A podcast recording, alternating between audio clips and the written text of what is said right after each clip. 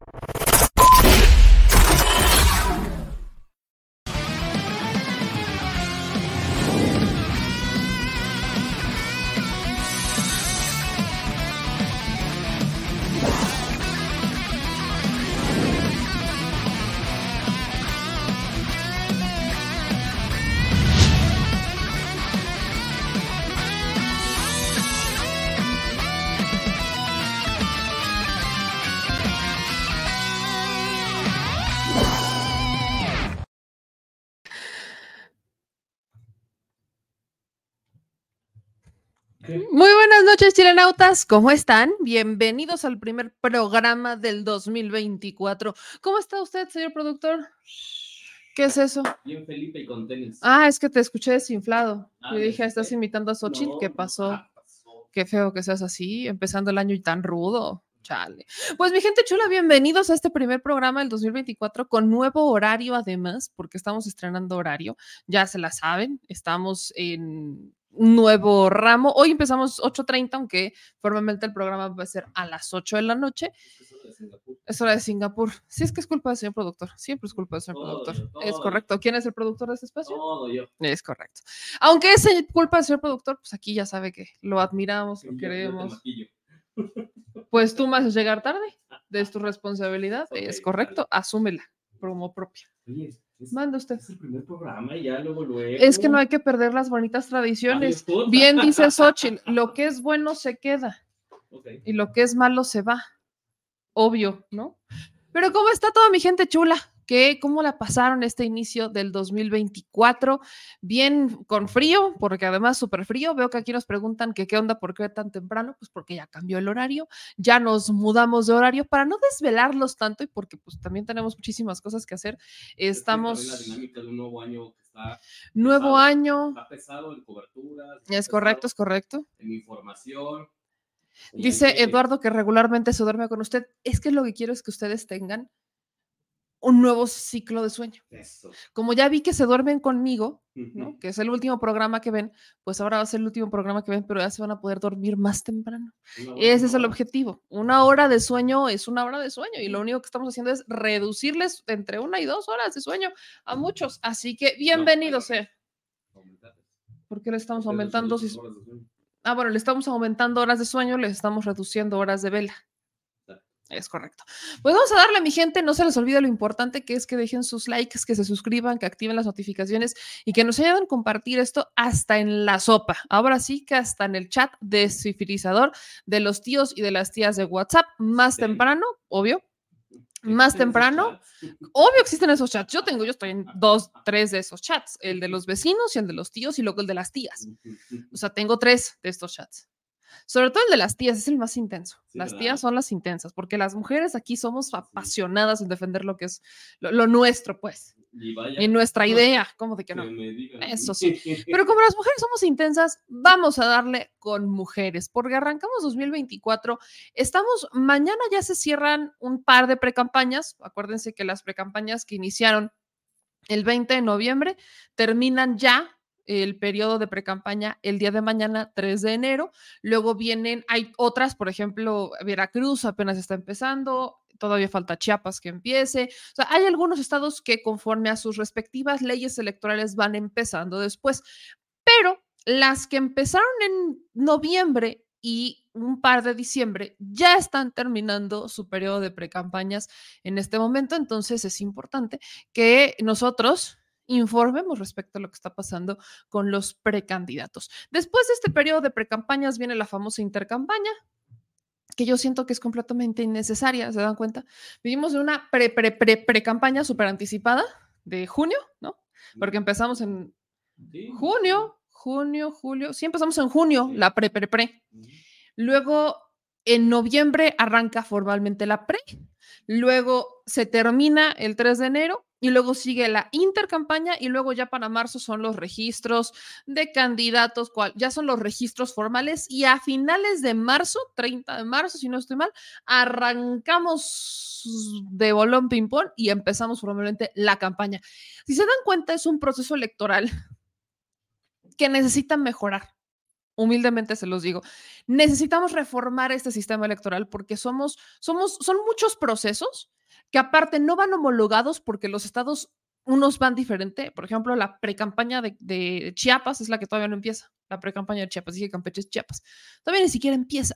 Entonces vamos con todos estos procesos, pues dando brincos por todos lados y terminamos con un proceso ya desgastado y con un proceso donde pues el rival más fuerte es el que sobrevive, pero también ya llega desgastado.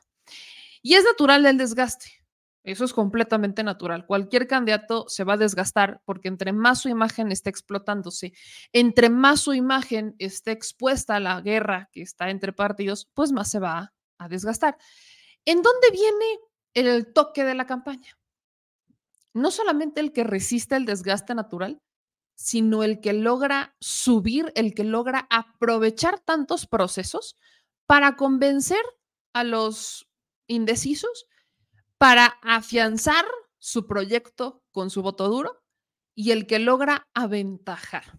Y en esa dinámica, lo que estamos viendo con las candidatas presidenciales, las que hasta este momento tenemos, porque sabemos que todavía nos falta el candidato de Movimiento Ciudadano, que está todavía la carrera está entre Dante Álvarez Maínez y Juan Cepeda, pero yo ya dejaría a un Juan Cepeda muy atrás. Creo que el candidato va a ser Jorge Álvarez Maínez, ya veremos. Pero entre todos estos movimientos, la candidata del Frente Amplio, yo sí la veo pasarla muy mal. No solo pasarla mal en cuanto a eh, las estadísticas, en cuanto a las encuestas. La encuesta de encuestas marca a una Claudia Sheinbaum con un 58 en promedio, 58% aproximadamente de preferencia electoral. Luego, eh, Xochil Gálvez con un 31%, o sea, Claudia tiene una ventaja cómoda versus la de Xochil Gálvez, que no hay ventaja, al contrario, sigue bajando. Y tenemos en promedio en Movimiento Ciudadano con un 7%, en promedio, en promedio. Esta dinámica que vemos con los candidatos, insisto, es muy normal, pero sobre todo, ¿qué pasa con el caso de Xochil Gálvez. O sea, sobre todo esta. Miren, antes de ir con el caso particular de Xochil, quiero que vean las encuestas de este Oráculos, que tiene pues un diagrama amplio respecto a distintas este, encuestadoras, donde semanalmente publican el análisis de reputación mediática de distintos actores y de los aspirantes a la presidencia de la República. Este eh, análisis de reputación mediática del 12 al 18 de diciembre, marca a una Claudia Sheinbaum con un 54% de opinión positiva y un 13% de opinión negativa, con un 33% de opinión neutra. Y luego tenemos este estudio con Xochitl Galvez, que aquí curiosamente, y me parece interesante, no te marca una opinión negativa a Xochitl. Me parece interesante eso porque pese a que no marca una opinión negativa con Xochitl Galvez, el saldo de opinión las maneja más o menos igual. Y es curioso que Oráculos en este pues saldo de presidenciables no marca una opinión, como si no hubiera o no existiera una opinión negativa hacia Xochitl Gálvez, como si no existiera. Oráculos, insisto, hace una serie de indicadores, más o menos de cómo se van basando.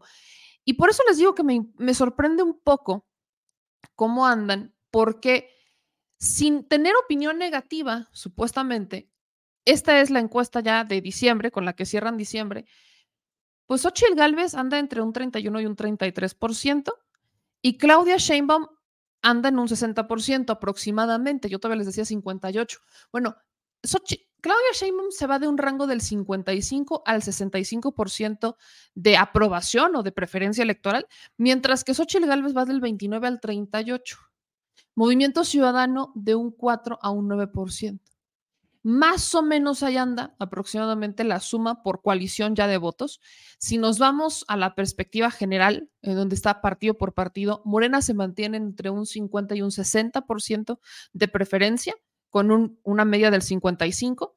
De ahí nos vamos con el PAN hasta un 19%, el PRI 12, Movimiento Ciudadano 7, Partido Verde 3%, el PRD 2% y el PT 2%. Si estos 2% se mantienen como tal, en el próximo proceso electoral, o sea, en este, tanto el PT como el PRD corren riesgo de desaparecer. Porque acuérdense que para permanecer necesitan conseguir el 3% de la votación. Y hasta este momento, el que supuestamente lo tendría es el Partido Verde. Habrá que ver los convenios de coalición, cómo los tienen, porque a Morena no le conviene que desaparezca el PT.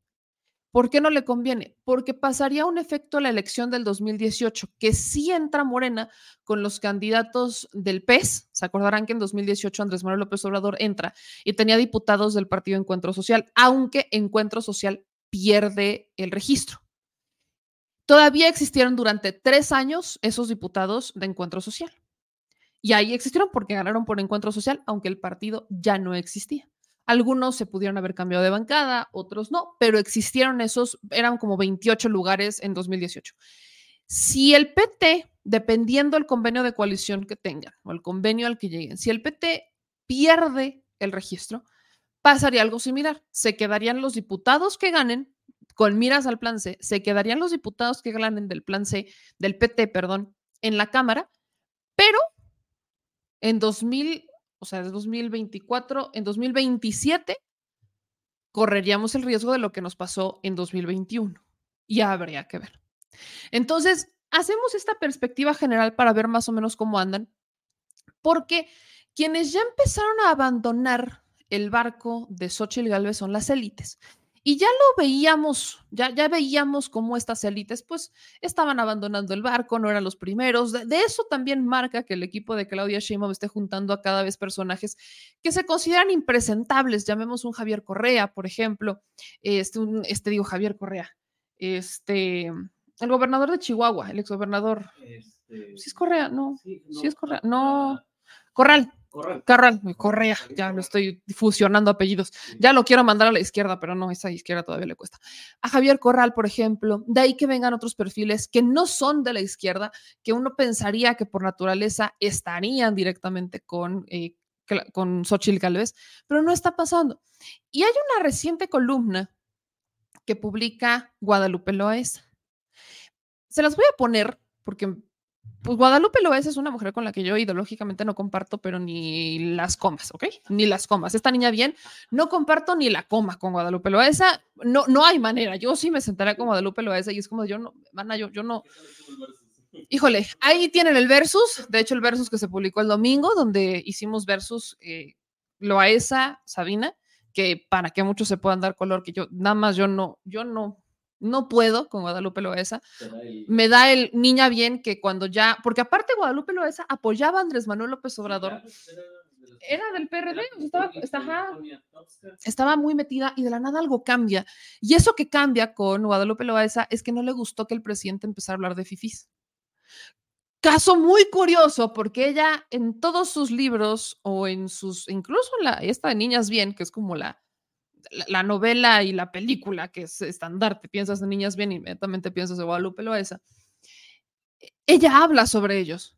Pareciera, y reafirmo esto, que Guadalupe Loesa no le gusta que ataquen a las clases altas o a las élites, a menos que pertenezcas a ellas. O sea, es como que hay un derecho de admisión para eh, criticar a las élites y Guadalupe Roesa se reserva ese derecho para ella misma, porque pertenece a esas élites. Entonces, cuando el presidente empieza a hablar sobre FIFI, sobre Chairo, sobre las eh, clases altas y demás, como que Guadalupe se siente ofendida, ¿no? Y ahí es donde pierde completamente el apoyo de, o, al menos Andrés Manuel pierde el apoyo de Guadalupe, que así que digas, híjole, ¿qué tanto perdió? Pues tampoco. Pero ahora Xochitl está en esa situación. Y es que Guadalupe Loaesa escribe esta columna para el Reforma, que dice lo siguiente. Xochitl, ¿por qué ya no me inspiras como candidata? ¿Será mi ingenuidad o una realidad objetiva? ¿Por qué cambiaste tanto? ¿Qué sucede? Y le escribo una carta. Querida Xochitl, desde hace algún tiempo te quiero escribir una carta para decirte de todo corazón que tu campaña para la presidencia de la República me parece muy lejos de las expectativas que nos habíamos hecho tus seguidores desde que te confirmaron que serías la candidata oficial del Frente Amplio por México, conformado por el PAN, PRI y PRD. Las encuestas más recientes señalan a Claudia Sheinbaum con el 64% de preferencia contra un pobre 30% por tu candidatura. Por más que estén amañadas, la diferencia es enorme. Esto me deprime, Xochitl. Me siento perdedora e ingenua. Confieso que me hice como miles de mexicanos muchas expectativas. Qué decepción y qué frustración. ¿Qué sucede? Porque ya no me inspiras como candidata. Vencedora. ¿Será mi ingenuidad, mi estado de ánimo o una realidad objetiva? Mis amigas y conocidas que odian y desprecian al régimen actual están igualmente encabronadas porque ya no ven la luz al final del túnel. No sabes cómo te apoyé y con qué entusiasmo, con textos y pláticas con amigas asegurándoles que eras nuestra única esperanza. Ahora ya ni hablo de ti en las sobremesas, ni cuando comento las próximas elecciones de mi país. Ando de capa caída. Ya ni quiero leer los periódicos.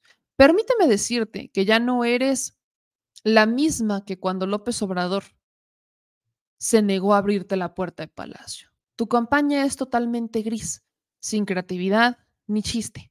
Ahora apareces como una ciudadana enojada contra el régimen, pero nada más.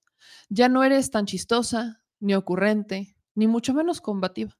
Para mi manera de ver, perdiste mucho tiempo asistiendo a las casas de seguidores con el argumento de que ellos sí te abrían las puertas de sus hogares. No era interesante lo que platicaban y no tenían impacto alguno. Resultaba como programa antiguo de Televisa. Tus atuendos ya no son tan bonitos y atractivos como los de antes. Es que hasta, voy a defender a Xochitl, escucha esto. Tus atuendos ya no son tan bonitos y atractivos como antes. O sea, las elecciones en México se ganan por qué tan bonito se viste uno, ¿ok? ¿Entendieron eso? Porque es lo que dice, exacto, qué tan alto es el corpete, qué tanto gel usas, qué tanto perfumado te pones y si eres chistoso y eres ocurrente. Eso es lo que para Guadalupe Loesa es clave para ganar una elección. ¿Ok? Entiéndase, no sé cuántos de las élites pudieran entender lo mismo que Guadalupe, pero por ahí va la cosa. Sigo esta lectura de terror. Tu pelo se ve demasiado plano y oscuro. Tu carisma, que era tu principal atractivo, ya no tiene frescura. Aparecer ante las cámaras o en videos tan seria haciendo tus denuncias contra AMLO te envejece y pareces deprimida. Ya no me dan ganas de verlas. Son muy repetitivas. Por favor, cambia de asesores, Xochitl. Te están haciendo perder mucho terreno que ya tenías ganado al inicio de tu campaña. No se me oculta lo difícil que ha sido para ti conciliar con los tres partidos que te apoyan y resistir las andanadas de mentiras y ataques del gobierno. ¿Sabes que Santiago Krill no te conviene como responsable de la campaña? No es muy inteligente y es de mala suerte. Santiago Krill, un tótem de mala suerte. Titules este video. Sí, Santiago Krill, el tótem. Y bueno, no, nadie va a negar eso, ¿verdad? Ok. Lo conozco desde hace muchos años. Siempre me ha parecido que no da una. Eso sí, es muy educado y tiene muy buen gusto para las, las corbatas. Insisto, para Guadalupe Loaesa, las candidaturas se ganan qué tan bonita tu corbata es, si eres educado, que tu peinado no sea tan plano y oscuro, que hables con simpatía, que te veas fresco y, que seas chistoso y ocurrente. Éxito. Con razón amaban Peña. Su vida personal es demasiado compleja. Xochitl, ¿por qué diablos cambiaste tanto de personalidad? De graciosa ahora te ves aburrida y frustrada. ¿Quién te presiona tanto? ¿Qué es lo que te vuelve entre frágil y temerosa? Créeme que no te quería escribir estas líneas que me parecen tan negativas, pero no me aguanté las ganas, todavía queda algo de tiempo para enmendar el camino. Reúnete con periodistas que están contigo. Yo traté de buscarte varias veces y nunca obtuve respuesta. No nos decepciones, por favor. No ignores a los que de buena fe queremos hacerte ver tus debilidades y metidas de pata, como la del teleprompter que hizo desaparecer tu discurso del Monumento a la Revolución, o los lapsus contra los partidos que te apoyan, o bien tu video donde apareces en la cocina de tu casa cocinando un pavo para el último día del año sin ninguna asesoría profesional. Todo se veía tan improvisado y mediocre. Hasta el pavo se veía poco apetitoso. No, bueno, Guadalupe Loesa era. O sea, esta es. Sí, o sea, la. Sí, sí, sí. Sí, Guadalupe Loesa dijo: si vamos a destruir, vamos a destruir chingón. Discúlpenme, vamos a hacerlo bien, como se debe destruir a alguien. Sigo leyendo esta carta del terror. No, déjenme, le subo, por aquí andaba, ya me perdí. Ya, vi- ya, ya me perdí. Ajá, ninguna asesoría profesional. Este tipo de iniciativas están totalmente fuera de moda. No tienen interés ni aportan nada. Nadie quiere a una ama de casa como presidenta. ¡Ah! No. Qué fuerte está eso. Guadalupe Loaiza se pasa de la raya. ¿eh? No, ya se manchó. Se manchó porque Wow. Guadalupe Loaiza, que representa un grupo de élite, del cuyo, cuyos integrantes, sobre todo las mujeres, son amas de casa. Son amas de casa que decidieron ser amas de casa o que las vida, la, la vida, las circunstancias las llevó a ser amas de casa. Y ahora resulta que una ama de casa no puede administrar. Es lo mejor que hacen. Lo mejor que hacen las amas de casa son administrar, porque tengan mucho o tengan poco, siempre están estirando el presupuesto. De verdad que esto del, o sea, vean cómo hay un conflicto. Por un lado, Guadalupe Loaesa está destruyendo a Xochitl Galvez con una carta, pero por el otro lado también Guadalupe Loaesa está atacando a las mujeres. O sea, es una carta de más misógina. O sea, está denostando a las mujeres por si eres ama de casa. A ver, no voy a defender a Xochitl. La neta es que Xochitl necesita muchísima ayuda y no creo que ni siquiera con esa ayuda logre remontar. ¿Por qué? Porque no es lo mismo el efecto Xochitl Galvez ocasional, ¿no? No es lo mismo que ocasionalmente la veas disfrazada de dinosaurio, ¿no? A que todos los santos días tengas un mensaje de Xochitl Galvez entre que si quiere ser dinosaurio, entre que quiere ser candidata, entre que quiere ser ella y entre que alguien le dice que haga algo en contrario. El problema de Xochitl, lo hemos platicado ampliamente, no es ya ni siquiera la campaña o que Morena o que el presidente, no, es que no tienen esencia en esa campaña, no saben a qué le tiran. En el equipo de Xochitl, cada quien está velando por sus propios intereses, no por los de la presidencia ni por los del proyecto, porque no tienen proyecto. Entonces, PAN PRI PRD, lo único que quiere es que Xochitl les dé los votos como para amarrar sus pluris, nada más. En el caso de la propia Xochitl, ella se subió a un tren que yo no sé, no creo que a estas alturas ella haya dimensionado el ruedo al que se subió. Y eso habla, lo hemos platicado, de una ingenuidad política. Eso habla también de una inexperiencia en el ramo y eso habla de que se trepó en un barco que no sabía para dónde iba sin rumbo, sin destino, porque alguien le dijo que lo hiciera. Entonces, eso sí está pasando con Xochitl. Hay un descontrol, no hay, no, ¿por qué? Porque nadie quiere, o sea, parece que en el equipo de Xochitl ni siquiera quieren que gane Xochitl. Lo único que quieren es amarrar sus cargos rumbo al 2024 y hablo de las pluries y hablo de los votos suficientes porque no les alcanza para más. Xochitl es el reflejo de tres dirigencias y un empresario que no, en cinco años no lograron encontrar el rumbo tras la derrota. Eso es lo que Xochitl representa. Dicen bien que por ahí todo se parece, o sea, to- todo termina por cuajar, todos se terminan reflejando. La política de Xochitl es un reflejo de los personajes que la impulsaron, que aunque ella dice que eso es cometer violencia política de género en su contra, la neta es que esta columna de Guadalupe Loaesa sí comete violencia política y no solo contra ella, sino con- contra cualquier mujer, contra cualquiera. Voy a terminarla de leer. Dice aquí. Nadie quiere a una ama de casa como presidenta, sobre todo en una época en que el mundo se encuentra en constante conflicto. Pues con razón, Guadalupe Loaesa dejó de apoyar al presidente y qué bueno que lo hizo. La neta es que no me hacía sentido que Guadalupe apoyara a AMLO de ninguna manera. Querida Xochitl, no permitas que López Obrador y sus achichincles salgan con la suya y desacrediten tu campaña al mostrarte vulnerable y sola. ¿Dónde está tu bicicleta motorizada? ¿Dónde está tu casco? Y tus respuestas muy irreverentes contra AMLO. Esa eres tú. Por eso te convertiste tan rápidamente en nuestra esperanza. Te confieso que comienzo el año deprimida porque mi candidata ya no es lo que era. Reflexiónalo, por favor, y verás que tengo algo de razón. A mi edad y con mi padecimiento y el poco tiempo que me queda, me puedo permitir hacerte estos comentarios con el cariño, respeto y admiración. No, bueno, si eso es cariño, respeto y admiración, pues ya mejor miéntame la madre, hermana. O sea, si este es cariño, respeto y admiración, pues ya, ¿para qué quiero amigas? ¿Para qué quiero enemigas en la vida? No, hombre. Admírame y respétame, pero dime que las mujeres somos incapaces de administrar si somos amas de casa. No, no, no, no. Guadalupe Loesa se puso el, el saco como, como quiso. Ahora, Guadalupe Loesa es escritora, pero yo no sé qué otra cosa haga Guadalupe Loesa. Guadalupe Loesa administrar un hogar, o quizás ni siquiera pueda administrar un hogar y por eso Guadalupe Loesa no entiende eh, el que una mujer pueda, sin importar, pueda ser presidenta, ¿no? E, esta es una carta reveladora por mil. Esta carta que manda Guadalupe Loaiza a Xochitl Gálvez a través del diario Reforma tiene puntos que a mi parecer no es que no digan lo que está pasando con Xochitl Gálvez, pero también desnudan a las élites por completo, a la élite que representa a Guadalupe Loaiza. Porque para la élite de Guadalupe Loaesa, que es este porcentaje mínimo que existe en el país, estamos hablando del 1% de la población, es el que ella representa, es el que ella dibuja a través de estos libros de las niñas bien, o sea, es el que Guadalupe Loaesa se identifica. Es el que Guadalupe Loaesa desde adentro critica, pero cuidado y alguien externo los critique, porque no tienen ese derecho de admisión que solo quienes están dentro y pertenecen tienen. ¿Cuáles son los puntos con los que me quedo de esta carta?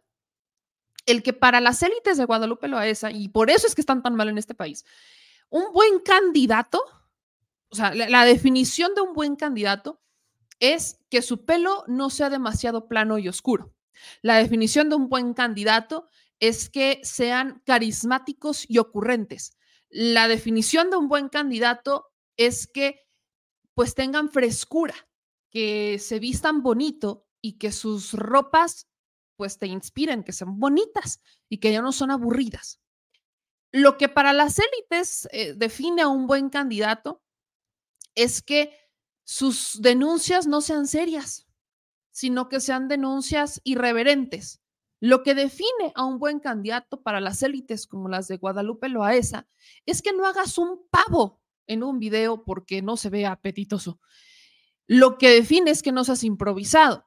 Lo que los define es que tengas el copeto muy arriba, muy, muy alto tu copete y además con mucho gel, que te vistas de las mejores marcas y que huelas o sea, pero impresionante. Para las élites de Guadalupe Loaesa, un buen candidato puede estar en una bicicleta motorizada y un casquito. Pero un buen candidato, ustedes díganme en todo lo que les acabo de decir, si eso define un buen candidato. Lo peor del caso de la carta de Guadalupe Loaesa es que para estas élites, una ama de casa no puede administrar un país. Xochitl Galvez no es ama de casa, ¿eh? Y eso a mí me queda perfectamente claro. Xochitl Galvez no es una ama de casa. ¿Por qué no es ama de casa? ¿Por qué no es ama de casa Xochitl Galvez? Porque Xochitl Galvez ha vendido como una empresaria que tiene, está en el Senado todo el día, que este, maneja sus empresas además, etcétera. Pero Xochitl Galvez intenta hacer estos videos como, y ahí es en donde creo que la regaron, porque seamos honestos, se ve, se ve que Xochitl no le hace a la cocina. ¿En dónde te das cuenta? En la manera en la que pica, en la manera en la que prepara, en la manera en la que mueve la comida. Cuando una persona está en cocina y las mujeres y los hombres que están en cocina, pues lo saben, hay ciertas cosas que haces ya cuando haces tú la comida. Por ejemplo, el, el lomo, el lomo mechado que hizo, le hizo cinco hoyos, nada más de un lado. Yo durante mi infancia me dediqué a mi mamá, con mi mamá a hacer comidas. Y no nada más le haces cinco hoyos de un lado, a un lomo. Le das la vuelta y le haces hoyos por todos lados y le metes la comida para que entonces funcione. Cuando haces un pavo, cuando, se, sabe, se, siente ahora, que está bien o está mal. No, yo veo, yo veo que Xochitl Gálvez lo hizo como porque le dijeron que lo hiciera porque daba una imagen que podía empatizar con las mujeres en tiempos de familia, como que daba una imagen de calidez. Es una estrategia política. Se nota que eso no fue improvisado. Guadalupe Loaesa lo ve improvisado. Creo que muchos que vimos esos videos vimos que hasta parecía que estaban leyendo los ingredientes de la receta, que alguien se lo estaba soplando. En uno de ellos aparece una de las eh, mujeres que la ayuda en casa y nada más la voltea a ver de reojo como de, ahí no va, ahí no era pero la voltea verde o rojo, no creo que es Domi se llama. O sea, se nota que esos videos fueron pensados, alguien se los sugiere y Xochitl dice, ah, sí va. Pero no se veía a Xochitl segura en la cocina. Esa es la clave para entender que es una persona que no cocina o que no cocina de como un hábito recurrente. No es que esté mal, ojo. Lo que esté mal es que te la quisieron vender como alguien que podía hacerlo o que lo hacía. ¿Para qué? Para empatizar con un grupo que cuando recibe ese mensaje responde lo que Guadalupe Loesa y te dice que nadie quiere una ama de casa como presidenta. Y ahí Guadalupe Loesa la riega, porque no hay mejor mujer, no, no hay mejor perfil administrador que las amas de casa. Administran el dinero, pero los centavos y les rinde como si no hubiera un mañana. Así les des 10 pesos o les des mil pesos, hacen que ese dinero rinda, porque tienen que darle de comer a los niños, tienen que darle de comer al marido, porque tienen que comer ellas, porque las personas que las ayudan, porque no, ah, ser ama de casa para Guadalupe Loesa quizás pueda ser solo irte a pintar las uñas y tomar cafecito y demás, no. Ser ama de casa es administrar un hogar, administrar las finanzas del hogar, administrar y que todos tengan lo que se tenga y que todos coman, que sí que existan estas raciones justas. Pero para las élites eso está mal. En el equipo de Xochitl intentan venderte que eso es lo que debe de hacer. Se nota que no tiene confianza en la cocina Xochitl. Entonces se ve un video forzado y los mensajes constantes que estamos recibiendo en la campaña de Xochitl se ven iguales. ¿Por qué? Y esto es la clave de por qué Xochitl va para abajo. Son varios puntos y los rescato. El primero, cuando Xochitl sube en la campaña, es por el mensaje contra el presidente y por la réplica del presidente. No por nada más que Xochitl fuera y demás. Y eso se dijo en más de una ocasión. El día que el presidente deje de responderle a Xochitl, ese día va a empezar a perder puntos Xochitl. Y tal cual está pasando. Dos, el equipo que asesora a Xochitl. Y ahí sí tiene razón Guadalupe Loaesa. Porque dice Guadalupe Loaesa en esta carta que le manda considera ya cambiar de asesores. No te quieren. Santiago Krill es de mala suerte. Y sí, Santiago Krill es como un tótem de mala suerte. Todo lo ha perdido. Santiago Krill, los cargos que ha ocupado no ha sido porque el señor los ganara, es porque es un eterno pluri, es un eterno candidato. Pero no solo es Santiago Krill, es Josefina Vázquez Mota, es Ricardo Anaya, es Margarita Zavala si tú estás integrando tu equipo de campaña con puros perdedores de campañas, ¿cómo esperas que ganen cuando ellos no tienen experiencia ganando una campaña?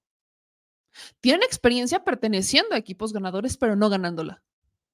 ¿Cómo, ¿Cómo le vas a hacer con eso? Ahí sí tiene razón Guadalupe Loaesa y sí, Santiago Cruz es como un tótem de mala suerte. ¿Y en qué otra cosa tiene razón Guadalupe Loaesa? Xochitl ya no da risa, pero desde hace mucho no da risa. Desde hace mucho tiempo no da risa. Y cuando hablamos de un político que da risa, dices, ah, bueno, te da risa y como que le pone sabor a la grilla y como que le pone sabor a la crítica. Pero si su crítica está basada en fake news, si su crítica la tiene que leer, ¿cómo esperan que sea que le dé risa si todo lo tiene que leer en un prompter? Porque si no lo lee en un prompter, se sale del guion y dice lo que no tiene que decir. Y termina sacando esto de que yo nunca trabajaría con periodistas este, indeseables como Alito. Es el problema. Para que Xochitl sea la carismática, no tiene que leer, tiene que improvisar, lo tiene que sentir. Y ni puede improvisar, ni lo puede sentir, porque les dan lapsus. Entonces, lo que le hicieron a Xochitl fue amarrarle las manos y cerrarle la boca. Y solo abre la boca cuando está leyendo un prompter. Solamente lo hace así. Nada más. Cuando lee un prompter, cuando alguien le sopla, hasta para una receta de cocina, alguien le tiene que decir algo. Alguien tiene que estarle diciendo. Evidentemente, no vas a emocionar si tú no te emocionas. ¿Y cómo te vas a emocionar cuando alguien te esté escribiendo algo que te enteraste apenas que lo vas a leer? Que no escribiste tú, que no piensas tú. ¿Cuál es el factor más grande de todo esto? Es muy simple. Xochitl Gálvez es el reflejo de tres dirigentes de partido político y un empresario que en cinco años no lograron descifrar por qué perdieron el 2018. No han logrado descifrarlo. Ellos creen que México vive en un lapsus brutus que votó por Andrés Manuel porque ya estábamos cansados del PAN, del PRI, del PRD y pues era la única opción y que ahora seguimos enojados y eso no es cierto. Si bien hay personas que se pudieron haber decepcionado, hay muchas otras que se convencieron. Y al hacer el balance de cifras, siguen perdiendo porque ellos no hicieron una autocrítica, porque te vendían sus derrotas como victorias, porque creen que el haber ganado parte de la Ciudad de México va a hacer que ganen todo México, en cabeza de quien cabe, que si ganas un par de ciudades en la capital del país, entonces ya vas a ganar todo el territorio nacional, cuando en las elecciones estás cada vez perdiendo más estados.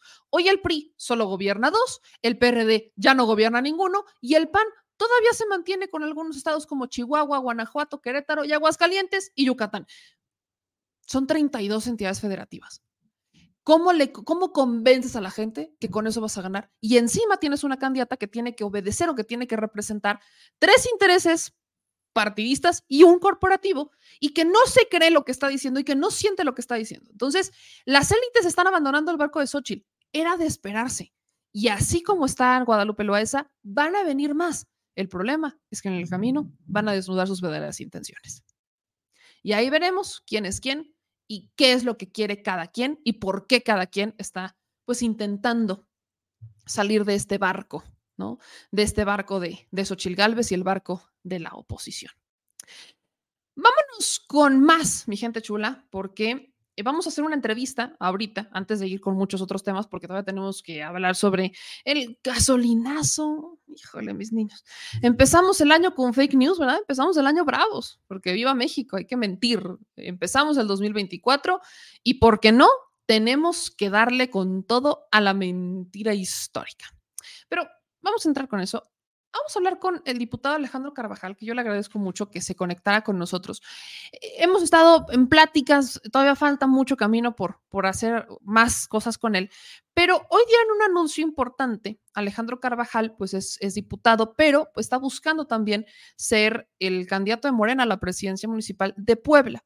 Y como en todos los estados, porque en todos los estados está pasando, hay quienes pues han buscado de otros partidos, otras fuerzas, pues unirse a Morena. ¿Por qué? Todos están cayéndose, todas las, y lo digo tal cual, las ratas están saliendo del barco de Xochitl y del barco del Frente Amplio. ¿Por qué? Porque saben que van a perder. Y solamente aquellos que pertenezcan a este club de Toby o a estas, o sea, sean cercanos a Alito, a Marco o a Zambrano, los que sean cercanos a los proyectos son los únicos que van a sobrevivir. Son los únicos, tanto en los estados como en el nacional. Si no son cercanos, tienen que buscar para dónde salir porque pues, hay que sobrevivir. Y vemos muchos estados en donde pues Morena se está abriendo a que entren pues, aspirantes, ahora sí mídanse y busquen ser los candidatos del partido para presidencias municipales, diputaciones, senadurías, etc. En esa dinámica, en Puebla, pues sobre todo en la capital, Alejandro Carvajal convocaron a una marcha, es una marcha en respaldo a Claudia Sheinbaum y también a el candidato de Morena en el estado, que es Alejandro Armenta, para consolidar el segundo piso de la 4T, pero lo buscan hacer desde una dinámica de unidad con principios, que se respeten pues los principios de Morena, que se respeten los estatutos de Morena. Digo, si van a entrar, está bien, pero demuestren que todos vamos con unidad y sobre todo una, pues como un mensaje al partido de no estamos, no es que no estemos alzando la mano. Vamos a ver bien de qué se trata esto y le agradezco muchísimo.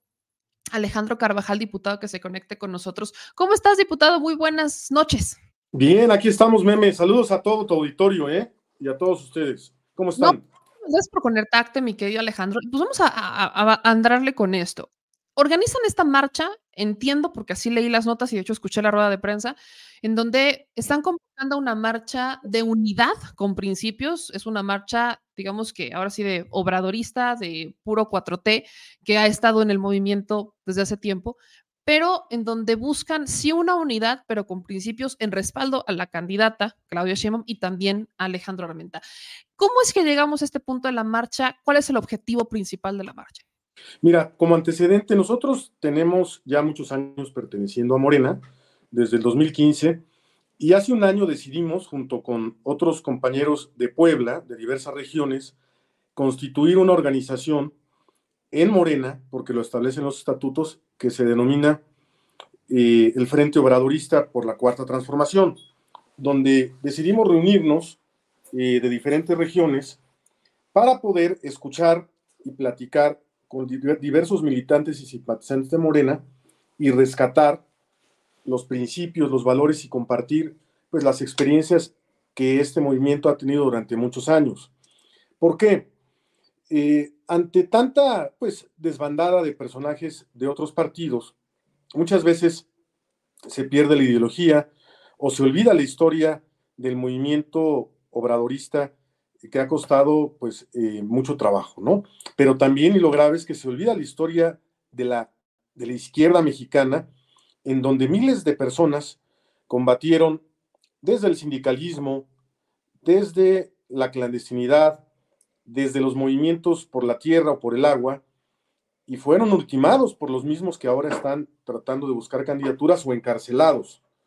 Entonces tenemos que articularnos y tener bien claro que la lucha de la izquierda es histórica y que es perpetua y que continúa.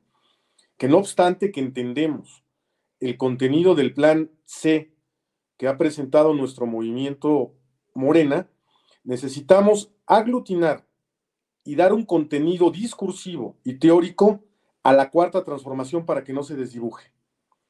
Porque es un riesgo latente el permitir que ingresen cualquier tipo de perfil sin analizar su, su, procedencia o su actuar dentro de la vida pública del país. Por eso, lo, por eso elegimos okay. formar este movimiento. Alejandro, ¿tú ves, ves, riesgo en Morena cuando aceptamos perfiles de, estamos hablando de, es que esto, lo que pasa en Puebla pasa a nivel nacional, vemos una desbandada de priistas, sobre todo priistas, un par de panistas que se están sumando a la campaña de la doctora Claudia Sheinbaum y ese reflejo está ocurriendo en los estados y en los municipios. ¿Tú ves algún riesgo y si es que lo ves, cuál es el riesgo? Bueno, de entrada las prácticas que ellos han ejecutado durante muchos años, los grupos de poder y los grupos económicos que están detrás de muchos de ellos y que lo respaldan y que lógicamente van a tratar, no en todos los casos, porque hay excepciones, de replicar la vieja política porque vienen de una escuela diferente, una escuela priista o una escuela donde generaban negocios al amparo del poder y pervertir con el poder económico al movimiento y tomar el control del partido. Porque eso es claro, cuando alguien llega a un movimiento, sea el más humilde militante o el más connotado, pues trata de ganar espacios. Y este y otros personajes, estos personajes lo tratarán de hacer. Entonces hay que estar bien articulados, bien organizados, que es lo que le ha faltado a la base de Morena, la organización, por los procesos que ha habido, y lograr, pues, ser un contrapeso real a personajes que se puedan salir de control. ¿Cómo se puede ser un contrapeso, Alejandro? Porque, digo, en Puebla tienen a Pepe Chedragui, que es reciente priista, o sea, fue toda su vida priista, y a penitas que eh, se publican las convocatorias y demás, se une a Morena y ahora sí dice, quítate que ahí te voy. Pero eso está pasando en Yucatán también, con un, en Mérida con un Romel Pacheco, a nivel nacional está pasando. O sea, vemos que hay, hay muchos perfiles que pues, van en esta misma línea. ¿Cuáles podrían ser pues estos controles de Morena para decir, bueno, no, no, para no poner en riesgo el movimiento y pues el trabajo que se ha hecho hasta ahorita. Sí, de entrada debe haber un proceso institucional más claro, más profundo, que esa es la, meta del partido. Un partido muy joven que tuvo que llegar al poder y apenas está eh, organizando en muchos sentidos. Y la otra es que la fuerza militante, la fuerza de la sociedad, pueda hacerse presente organizarse y buscar los espacios de poder y de representación para poder darle un tinte social a Morena, que es un partido de izquierda, que no se olvide.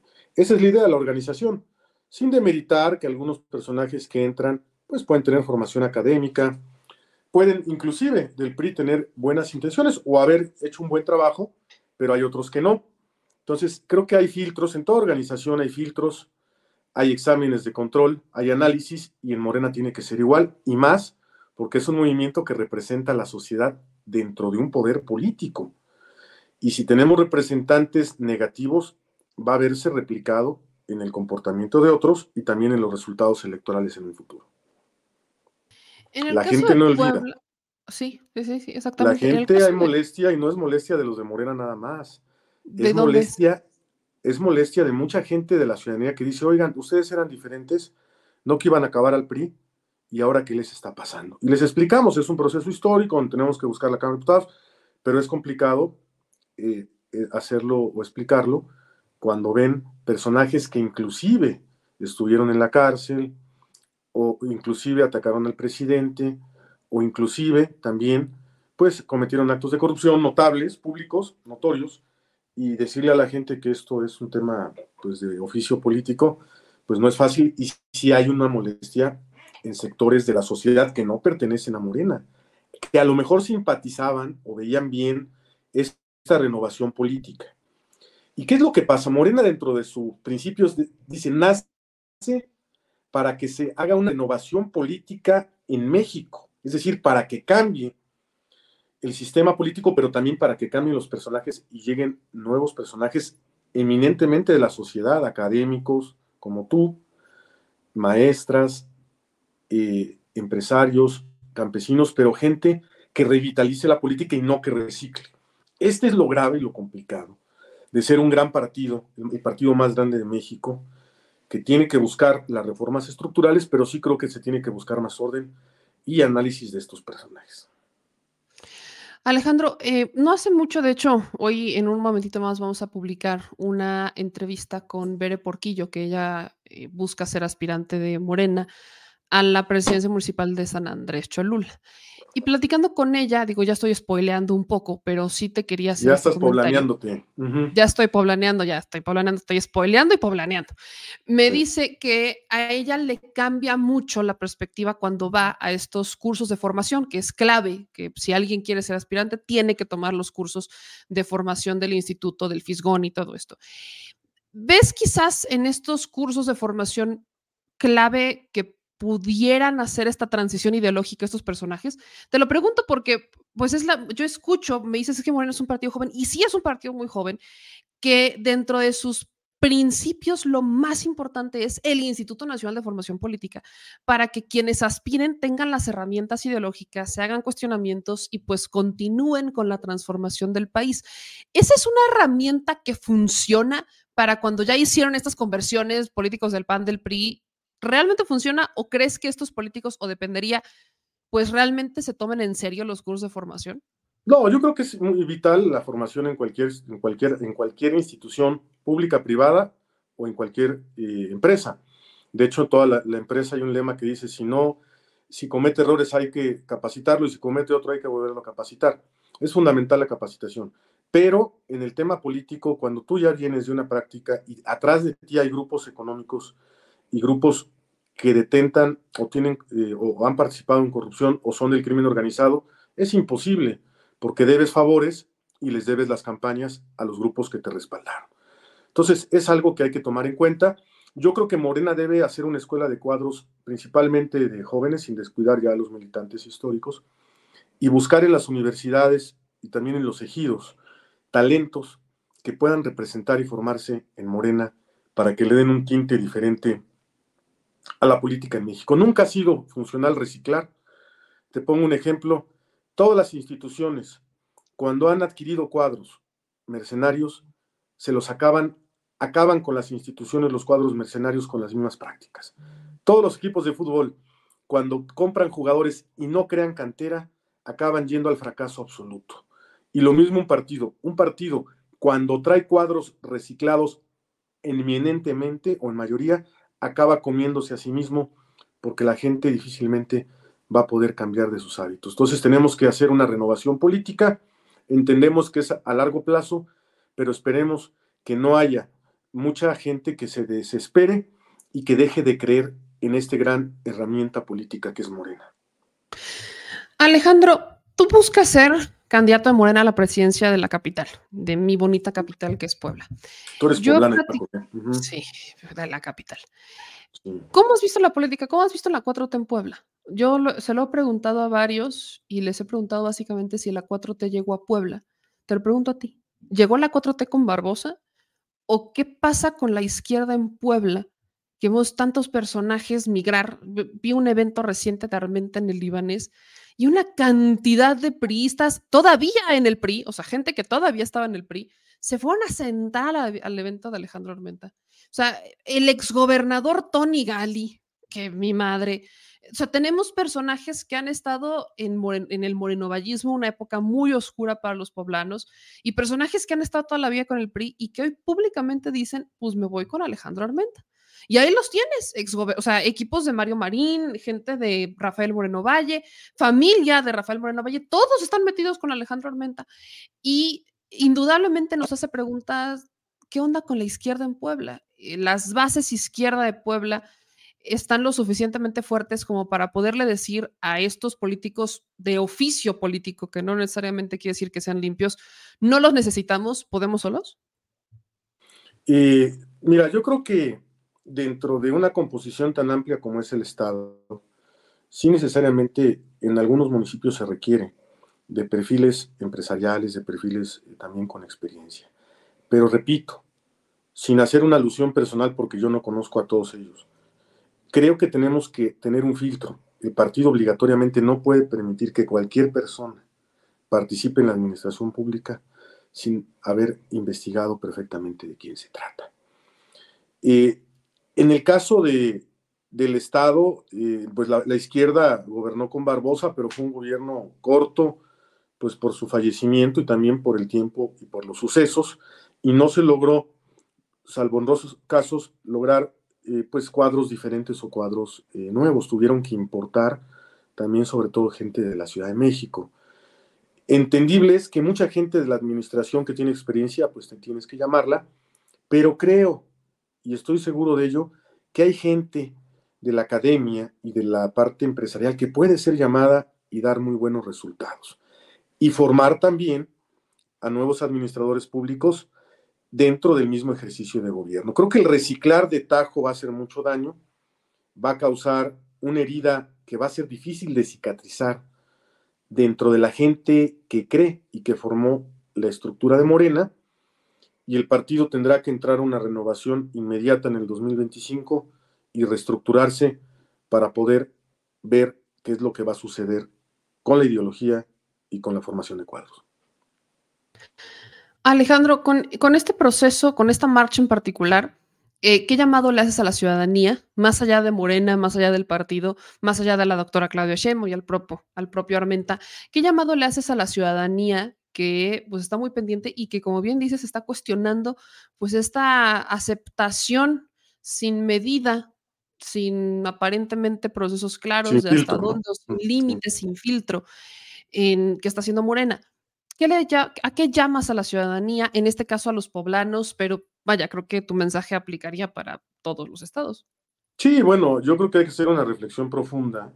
Como militante no hay que desesperarnos, pero sí hay que mencionar lo que sentimos, porque todos los políticos y los militantes tenemos la obligación moral de explicar lo que sentimos y proponer qué es lo que vamos a hacer. En este caso, nosotros vamos a aglutinar no nada más a las fuerzas de Morena, sino vamos a ir poco a poco aglutinando a fuerzas sociales, gente que coincide con asociaciones civiles, con formas diferentes de hacer política y que está harto de los políticos tradicionales.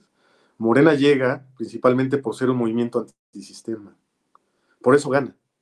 Porque la gente estaba harta del PRI y del PAN y mucha gente que no tenía partido y que ni siquiera pertenece a Morena, creyó en Andrés Manuel o cree en Andrés Manuel porque era una persona que iba en contra de lo establecido y de los vicios, vicios del viejo régimen. Entonces vamos a llamar a, poco a poco a estas personas, este movimiento va para largo, e ir formando eh, una, eh, pues una, una propuesta para que las cosas se hagan diferentes en el partido. En esta marcha habrá gente de los municipios, gente también, pues amas de casa, gente que ha participado y que quiere que las cosas se hagan diferente en la política a nivel nacional y que llegue gente diferente a gobernar y a poder encabezar los movimientos. Se ha visto, y es algo demostrable, que los mercenarios, y eso está escrito en los tratados de guerra, siempre se van cuando el barco se hunde. Todos estos mercenarios que mencionas, todos, cuando Morena baje su rendimiento electoral, automáticamente se irán y los que nos quedaremos seríamos nosotros. Y así pasa en cualquier organización. La gente que se forma se queda, la gente mercenaria se va inmediatamente a buscar dinero en otro lado. Entonces, bueno, eso lo tenemos muy claro. En este caso tenemos que ir mezclando entre experiencia y gente del partido. En Puebla hay una izquierda histórica que ha combatido desde la Revolución Mexicana y desde movimientos inclusive clandestinos que ahí está, pero también hay muchos jóvenes, hombres y mujeres que esperan algo diferente en la política y que quieren participar. Y que si no les damos opción y les presentamos lo de siempre, se van a acabar yendo a otro partido, o lo peor, van a acabar odiando la política o no creyendo en ella. Y creo que nosotros tenemos la obligación de hacer cosas diferentes para que la gente vuelva a creer y participe en la política, que es lo que busca Morena. Alejandro, para cerrar, en tu caso particular, en el caso de Puebla, de, de no quedar ¿no? Y yo lo voy a decir directo de que entre Pepe Chedraui, que es el aspirante externo, que no era del partido ni demás, ¿tú qué rumbo tomarás? ¿Te quedas en el movimiento? ¿Tienes claro ese escenario? No, yo siempre, en este caso, voy a trans- transitar dentro de la izquierda. Lo he, hecho- siempre, no nos hemos desesperado. Yo la vez pasada busqué también la precandidatura al municipio y al no tenerla inmediatamente acepté el, el resultado. Entiendo que son procesos históricos largos, pero sí buscaremos, lógicamente, pues eh, darle al partido una nueva vida pública, una nueva vida interna, con institucionalidad, con orden, pero siempre explicando lo que vemos y lo que sentimos. Yo no voy a romper con nadie, ni, ni- menos con el partido que me ha dado la oportunidad y que creo que puede seguir creciendo el, el movimiento, pero sí, eh, pues hay que, hay que explicar lo que está pasando. Es lo mínimo que podemos hacer, darle la cara a la gente y explicar lo que está sucediendo en Morena y cómo vamos a poder solucionarlo con propuestas. ¿no? Esto apenas inicia, Morena tiene cinco años en el poder, es un bebé, vamos a, a seguir eh, trabajando, pero bueno, el tema de no quedar creo que vamos muy bien, te lo digo honestamente, y, y nosotros somos factor de unidad de toda la militancia, y no nada más de la militancia, sino de miles de gentes que quieren una renovación política y que personas diferentes, porque yo nunca había estado en otro partido, yo soy un caso de aquellos raros donde pues nunca había trabajado en ningún gobierno. Yo siempre trabajé en el sector social y como abogado y logré posicionarme en una diputación y hacer un trabajo muy digno, sin corrupción, sin ningún señalamiento en mi vida pública ni privada. Y por eso creo que la gente, pues un sector importante de la población me ve bien, ¿verdad? Entonces vamos vamos eh, caminando fuertes, tenemos una buena intención electoral y creo que los resultados nos van a favorecer y, también te haré extensivo la invitación cuando tomemos protesta y una invitación para que formes parte de una estructura de comunicación diferente, si es que tú lo aceptas, de comunicación social. Pues mi querido Alejandro, yo te agradezco mucho eh, la entrevista y obviamente la, propuesta. Creo que es, es, muy valioso y sobre todo escucharte. Eh, aquí justo hay preguntas que les hacemos a todos los que aspiran. Y, quiero hacerte esta pregunta porque bien me la decía el señor productor. Eh, nunca está de más y mejor que quede ahora sí que grabado, sobre todo antes de que acaben todos estos procesos de pre-campaña y demás. Tú sabes que cuando están en campaña, pues siempre hay este, guerra sucia y que cuando ven, los ven fuertes empiezan a, pues picarles para intentar tumbarlos. En tu caso, Alejandro, si se te investiga, si te sacan notas, ¿qué nos podemos encontrar? ¿Vas, vas por la calle con tu gestión, con tu administración como diputado federal, con la frente en alto, con las manos limpias? Lo único que se van a encontrar es que debo una lana al banco, nada más. No tengo eh, problemas personales con nadie, ni averiguaciones previas hasta el día de hoy. Eh, y espero que eso siga así. Ni deudas de alimentos, ni problemas de violencia, nada, nada, nada, ni fiscales, ni nada. Eh, pues he, he, sido trabajador, siempre fui litigante, pues no, no tuve problema. Entonces, eh, creo que, pues solamente que inventen algo ahorita, ¿no? Y, y se vería muy obvio. Pero hasta al día de hoy no tengo absolutamente nada. Entonces, eh, creo que hay un expediente muy limpio y sobre todo, bueno, las ganas de construir, ¿no? Y, y, y el trabajo, eh, donde muchos compañeros coinciden, no conmigo, ¿eh? Porque no me gusta que coincidan conmigo, sino con un movimiento. Porque yo soy, voy de paso, mañana estoy, mañana no. A lo mejor me reincorporo después a mi trabajo, como tú, como cualquiera. Uh -huh. Pero el movimiento se queda y, y tenemos que, que da, honrar la memoria de miles de muertos que estuvieron buscando un cambio democrático en México y a lo, y por ellos nos a ellos nos debemos. Y miles de gentes que buscaron las reformas laborales que hoy están, y a ellos nos debemos, y miles de gentes que fueron prácticamente corridas de luz y fuerza del centro con el ejército, y también muchas personas que buscaron que el petróleo regresara a los mexicanos, y que fueron muertas también en el sindicato de, de Pemex cuando hubo el cambio. Y en otros, en otros podríamos hablar mucho de la guerra sucia y todo, pero bueno, somos herederos de ellos y nos debemos a ellos. Y con esa responsabilidad social tenemos que darle cara a la sociedad y siempre, siempre decir cuando las cosas nos parecen que están bien y también cuando están tomando un rumbo equivocado. No quiero decir que sea una, una cuestión de una acabose de morena, es un proceso, pero sí hay que ver qué vamos a hacer. Sería muy irresponsable no hacer nada y decir está perfecto, estoy muy contento con todo. Creo que no, hay, no es correcto. Hay que reestructurar esto y creo que también las autoridades partidistas estarán conscientes de ello, ¿no? Y bueno, también uno de los problemas de Morena es que la mayoría de las decisiones están centralizadas y se da poco juego a los comités, no hay comités municipales, solamente hay comités estatales, ¿verdad? Hay poca organización colectiva, pero bueno, mira, siempre el sector social sale adelante y, es el que ha hecho los grandes cambios en México. Siempre. Sí. Y así sucederá siempre. Entonces, bueno, pues, pues, así estaremos y, vamos a ganar. Es más, ya ganamos porque vamos a tener la primera presidenta mujer del país y la va a llevar un movimiento de izquierda y a partir de eso creo que muchas mujeres se meterán a la política y lograremos profundizar la cuarta transformación. Pues mi querido Alejandro, yo te deseo la mejor de las suertes. Muchas gracias por platicar con nosotros un ratito. Y pues aquí andamos, estamos en comunicación y vamos a darle seguimiento a, esta marcha que, se organiza en Puebla. De ahí en fuera, pues ya sabes que esta es tu casa y siempre estamos pendientes. Domingo 7 de enero a las 10 a.m. De, la, del Paseo Bravo, Gallito, que le llaman, al Zócalo. Domingo 7 a las 10. Sale Poblana, gracias, cuídate. Buenísimo. Te agradezco mucho, Alejandro. Nos, te mando un abrazo, nos estamos viendo. Se lo tienen Alejandro Carvajal, le, agradezco mucho de antemano la, propuesta, pero este, pues vamos a seguirle dando, vamos a seguir dando. Quiero leer brevemente esta carta, que de hecho es la, la carta inicial que mandan de convocatoria. Aquí dice lo siguiente. Eh, manifiesto por la justicia, democracia, unidad, movilización y dignidad obradorista en Puebla.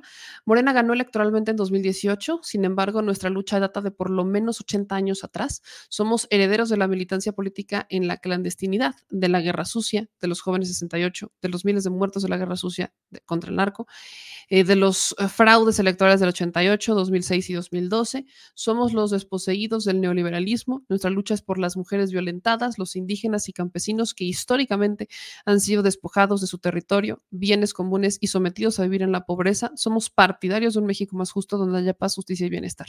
Sin embargo, ese propósito está en riesgo porque la derecha usará todas sus herramientas para desestabilizarnos y ante ello, la unidad de Morena debe mantenerse a pesar de que desde hace cinco años hemos recibido actores políticos que recientemente militaron en partidos del viejo régimen. Y aunque hay honrosas excepciones, la realidad es que su verdadera motivación es la búsqueda de poder por el poder, el enriquecimiento ilícito, la impunidad prepotencia e influyentismo de siempre.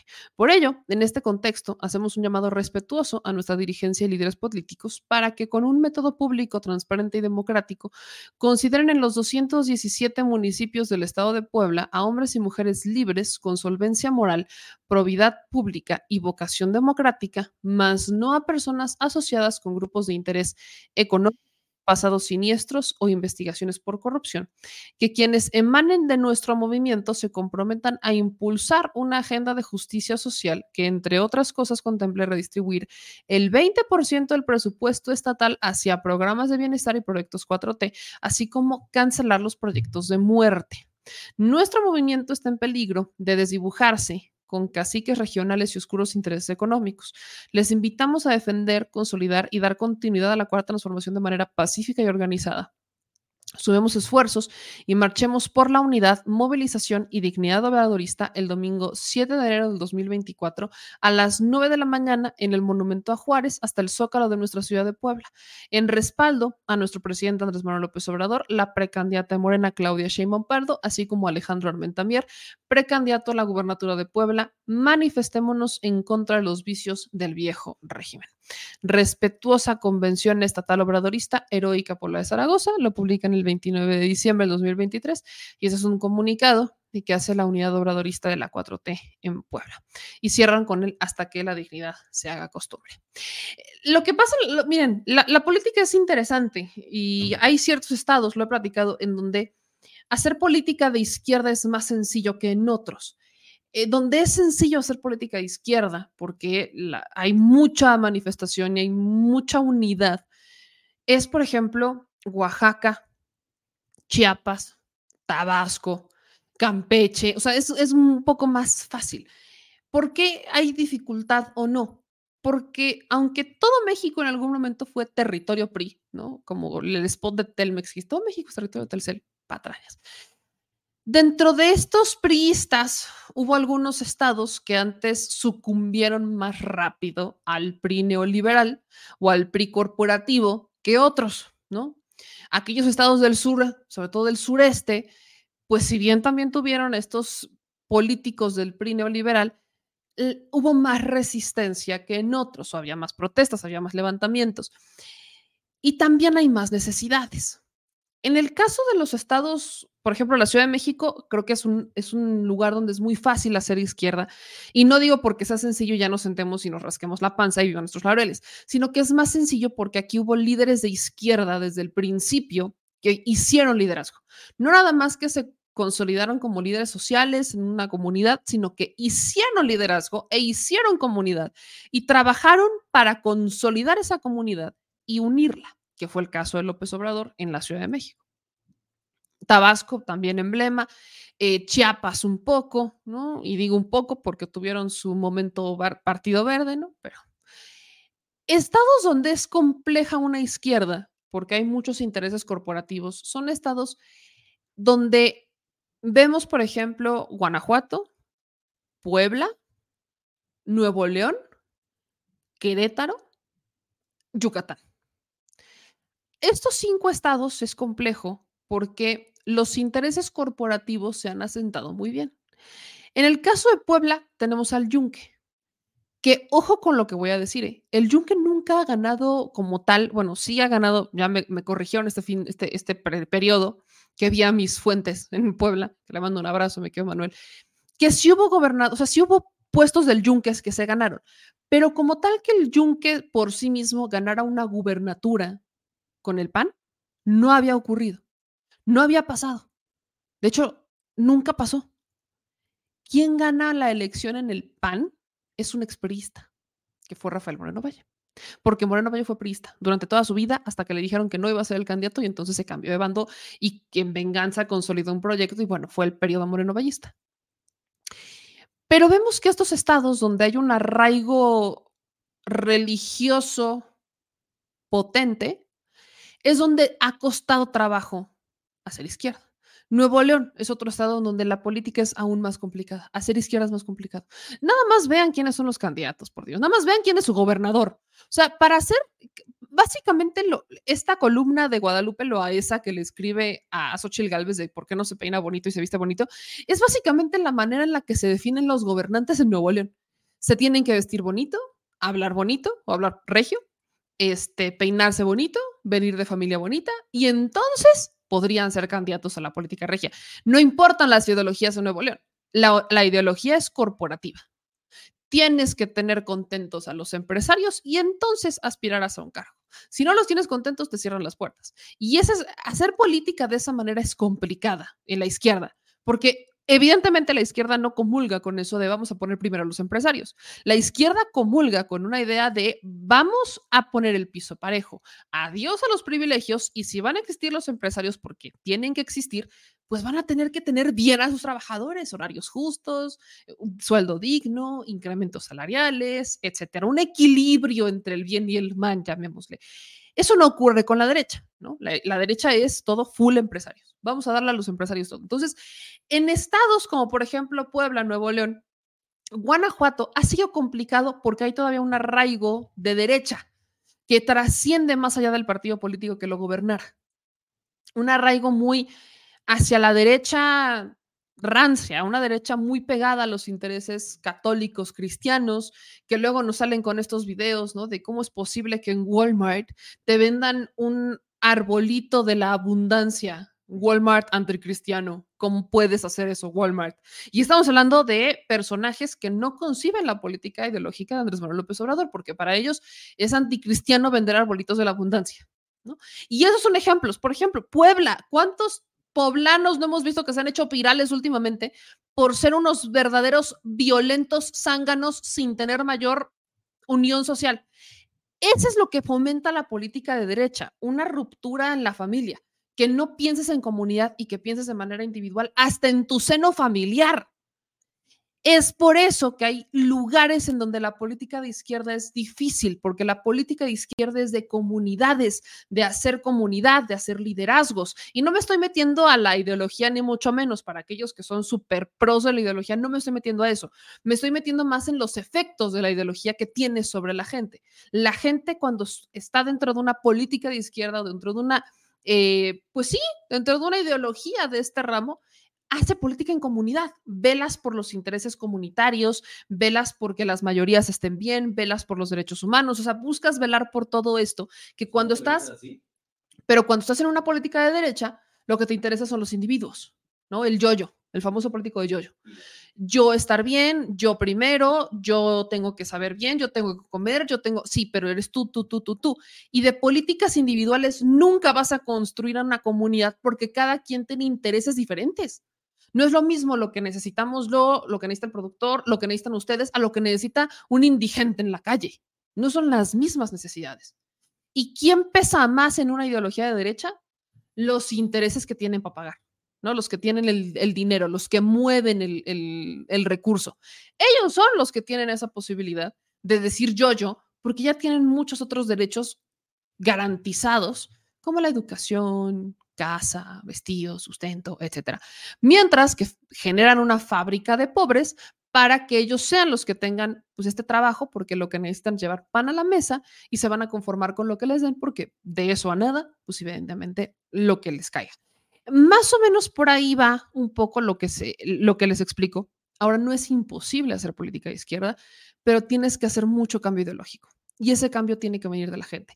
Y soy poblana, y de hecho, regresé hablando pipope, dice el señor productor, que regresé de mi estado hablando en pipope, lenguaje pipope, regresé en acento pipope. El problema es que la sociedad poblana está bien estigmatizada y es que nosotros no ayudamos a que eso cambie. Y me incluyo porque soy poblana, aunque no me identifique con ellos. Pero quiero que me digan en la audiencia, ¿cuántos consideran que los poblanos no somos pesados? A mí me ven en la calle y me ven y dicen que soy mal encarada y que soy una mamona. Ya cuando me conocen la cosa cambia. Pero para romper ese estigma, pues ¿qué hago? Nos dicen alzados. Pipope, el simple pipope, ¿no? Que nosotros lo definimos en pieza poblana perfecta, pero el origen es otro. Es más, si nos vamos al origen de Puebla como, como estado, tiene un origen estrechamente relacionado con España.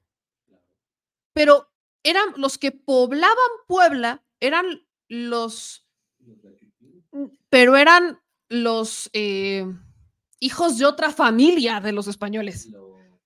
Eran, eran, eran los bastardos de las élites que no podían estar en España porque es que los veían horrible porque era el de la otra familia, pero aquí eran los que mandaban y aquí nadie les decía nada. Y con esa se fue creando una sociedad con traumas. Híjole, yo creo que nos, a los poblanos nos deberían de haber metido hace mucho tiempo al psicólogo, hace muchos años, porque los que empezaron a poblar Puebla y de los que ya empezamos a descender muchos, pues ya eran los hijos de los hijos de los nietos de aquellos que sí tienen familia en España, pero que en España comparten el apellido, pero que hace décadas eran los apestados de España y aquí eran las élites, aquí eran los reyes, aquí mandaban y aquí dominaban y aquí era territorio España venimos más o menos, todavía no se logra cortar ese cordón umbilical y evidentemente si hablamos de política, bueno, imagínense, de ahí que dicen que los poblanos somos muy guanabís, ¿no? Que aparentamos mucho y es cierto.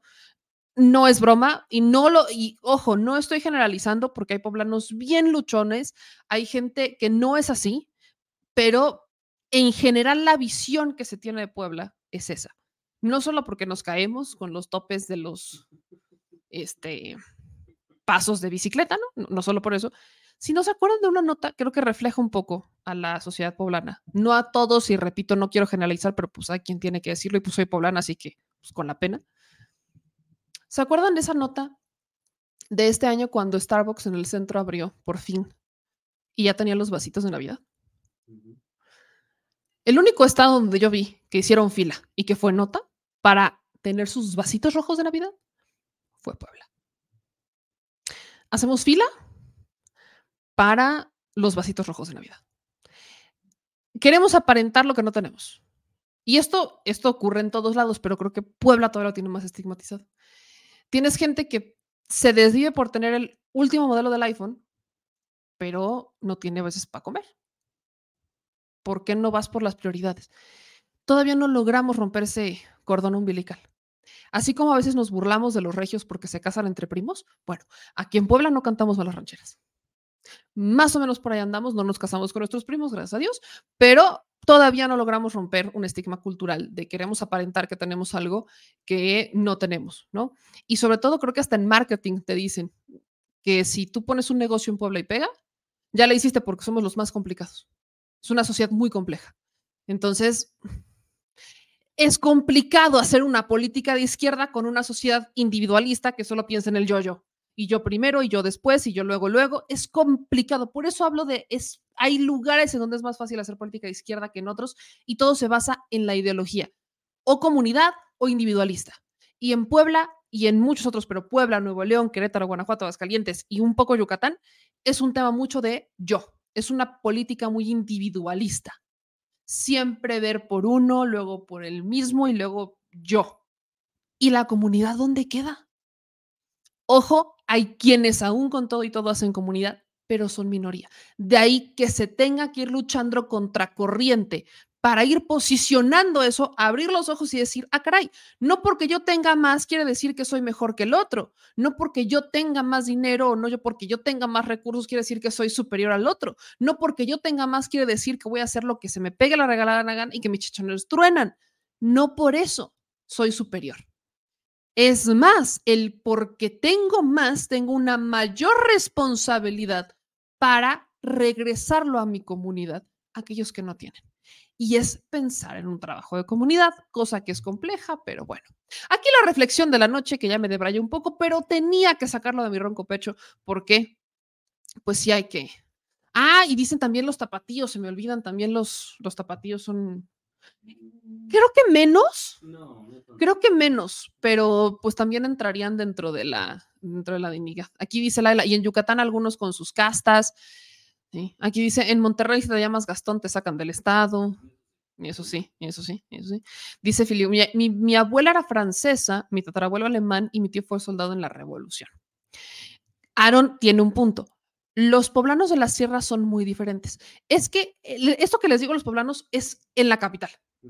En la capital, exacto, ocurre en la capital. Si tú te vas a las sierras, si tú te vas a las sierras, si tú te vas a los extremos, ya ves una sociedad distinta, porque estamos pegados a Veracruz, pegados a Oaxaca. O sea, tenemos, estamos pegados a distintos puntos. Entonces, es por eso que la sociedad cambia, porque no les puedes decir, por ejemplo, a los de Tehuacán, que también son un tanto complicadones, pero no se identifican tanto con la capital nos identifican un poco más con... No le puedes decir, por ejemplo, a los de Huauchinango, a los de Jico, que se identifiquen con la capital cuando estás a cinco horas de la capital. Se identifican más con Veracruz, que les queda a una hora, a lo mucho, dependiendo del punto en el que estés. Hasta el clima es distinto. O sea, de, ahí sí, o sea, de lo que hablo de esta política está mucho más arraigada en la capital, en el, pues en el área metropolitana de la capital de Puebla, más o menos por ahí, por ahí anda la, anda este estigma, eh, que pues tampoco es como que ayudemos a que se nos quite, ¿verdad? Chignahuapan también. Dice Octavio, no me perdonan, pero los oaxaqueños, los oaxaqueños son muy especiales en su comunidad. Sí, eso también. Los oaxaqueños también son especiales, pero hacen más comunidad que los poblanos. O sea, hacen más, piensan más en comunidad, aunque también está cerrada, pero piensan más en comunidad que los poblanos. Eso también basta. Pero bueno, Vamos a darle, mi gente chula, con más información a Tlaxcala. Ay, mis tlaxcaltecos. Y Tlaxcala no ha roto ese estigma que ellos nos traicionaron. Es por eso es que luego no queremos a los Tlaxcala. No tiene que ver con los tlaxcalteños actuales, evidentemente, tiene que ver con aquellos que nos traicionaron. No se nos olvida, ¿eh? El pueblo tiene memoria. Por eso a veces se nos olvida que Tlaxcala es un estado y no una junta auxiliar de Puebla. Pero arriba Tlaxcala que sí existe. Vamos a darle, mi gente, porque iniciamos el 2024 y con eso iniciamos las fake news. ¡Viva México! ¿Con cuál empezamos? Con la del gasolinazo. Óigame usted. No sé, de o sea, vi la nota en Milenio, ¿no? Porque la nota sale en Milenio, en donde dicen gasolinazo. Es que sí hubo tres gasolineras, pero escuchen esto. Milenio, y bien lo resalta aquí mi querido Dino Madrid, porque fue, ya no encuentro la columna, por cierto, ¿eh? pero era una opinión. Yo no sé si ustedes se dieron cuenta, pero era una opinión, no era una nota. Alguien opinó que hubo gasolinazo. Porque Hacienda eliminó estímulos fiscales en los combustibles en la primera semana del año. Y el IEPS tendrá un alza del 4.3%. En tiempos de Enrique Peña Nieto, eliminar el IEPS, este impuesto especial, sí significaba un gasolinazo. ¿Por qué? Porque ni siquiera estábamos trabajando por ser sustentables, o sea, ni siquiera estábamos trabajando por, ser- por una sustentabilidad eh, eh, energética, ni siquiera en materia de combustibles. No estábamos pensando en eso. Con esta administración ya tenemos una refinería, la de Deer Park. Estamos también con la de Dos Bocas, que está trabajando. Y el eliminar el estímulo fiscal sí te permite poder manejar el tema de los precios. Ahora, yo veo muchas contradicciones con el tema del IEPS. ¿Se acuerdan que de hecho el presidente López Obrador hablaba de eliminar el estímulo, de utilizarlo, de jugar con él sabiamente? Teníamos a los panistas y a los de Movimiento Ciudadano echándole el cara al presidente López Obrador el impuesto y el por qué mantenía ese impuesto, impuesto, valga la redundancia, por Enrique Peña Nieto cuando él dijo que lo iba a quitar. Cuando, y yo me acuerdo porque esta se la pregunté en una mañanera, me responde el presidente que este impuesto lo estaban utilizando, digamos, como un comodín. Cuando los precios se mantenían estables, podían darse el lujo de quitarlo y utilizarlo en otras cosas y mover el dinero, etcétera. Y cuando se veían los precios internacionales que podían subir, entonces meterlo para bajar el impacto y que al final el consumidor no fuera el que pagara las consecuencias de políticas económicas internacionales y que no pagara las consecuencias del pueblo por las variaciones que usted quiera respecto al impuesto o al precio de la gasolina. Empezamos el año y entonces, pues se elimina este impuesto y las notas de milenio la nota de Milenio, que es una opinión, te dice lo siguiente, que la escribe Axel Martínez. La gasolina magna o regular alcanzó este lunes, primero de enero, un precio máximo de 28.99 pesos por litro en una estación de servicio ubicada en Veracruz, de acuerdo con datos de la plataforma Petro Intelligence. Dicha gasolinera cuenta con un permiso, se encuentra en la calle Guillermo Solís, en el municipio de Emiliano Zapata, a 43 minutos de Jalapa. Ok, ¿Por qué a raíz de esto empezaron a decir, ah, hay un gasolinazo? Luego tenemos a Gonzalo Monroy, que es un expertazo de derecha, y entremos en la carnita, ¿hay un gasolinazo? La respuesta es sí. En este 2024 le subieron a un máximo no visto desde 2017 cuando se liberaron los precios. Se siente mucho más porque en la Magna el aumento es de más del triple y en la Premium solo fue de casi el 50%. Y te pone esta tasa de IEPS a gasolina y diésel en la primera semana de enero de cada año. Y aquí te van poniendo un, pues un incremento como en 2023 cae, pero para 2024 ya hay un incremento. Pero aparte manejan como un histórico nunca antes visto del 618 al 679. Háblenme de un histórico nunca antes visto porque aquí se les olvida, ¿te das cuenta cómo ponen 2019, pero no pusieron 2017, un año clave para el IEPS? ¿eh? Porque en la reforma energética de Peña, que por cierto aprobaron en Fast Track en 2013, tuvo sus primeros efectos en enero del 2017, donde el gasolinazo estuvo histórico y hubo hasta saqueos en 2017, el gasolinazo del 17 cuando elimina Peña el subsidio porque reforma energética del 13. Y ahí sí hubo una escalada en los precios, ahí sí amanecimos históricamente en un gasolinazo brutal. Hablemos de nuevo de gasolinazos cuando yo me acuerdo, si no estoy mal, esto fue cuando entró Calderón, antes de que entrara Calderón, la gasolina estaba en 10 pesos. En 10 pesitos la gasolina. ¿Qué pasó? Si no mal recuerdo, Peña la dejó en 18, casi 20 pesos. De 18 y 20. ¿Qué, con Andrés Manuel López Obrador, ¿cuánto cuesta la gasolina? Máximo la he visto 23. Yo, yo, yo, yo, yo. Pero hay gasolineras que sí la ponen en 28. ¿Eso quiere decir que hay un gasolinazo? No, señoras y señores. ¿Qué quiere decir? Quiere decir que hay gasolineras tranza. No, hay que entender la diferencia entre gasolinazo y gasolineras tranza. Que para eso está el quién es quién de los precios de la gasolina de Profeco, ¿eh? que tiene cinco años. Este ha sido el máximo programa en donde uno se da cuenta en dónde están los precios y en dónde se están haciendo las regulaciones. Vaya, hasta en los baños se regula. Hasta los baños van a visitar en la Profeco. ¿Y eso quiere decir que hay gasolinazos? No. No, no, hay gasolinazos. Quiere decir que hay gasolinerías trácalas. Eso sí, eso sí pasa. Veo que muchos no es que 28 pesos, no que veintitantos pesos. Vean esto que sube mi querido Demián Duarte en Sonora, ¿no? En la gasolinera Puerta Oeste, 21.99.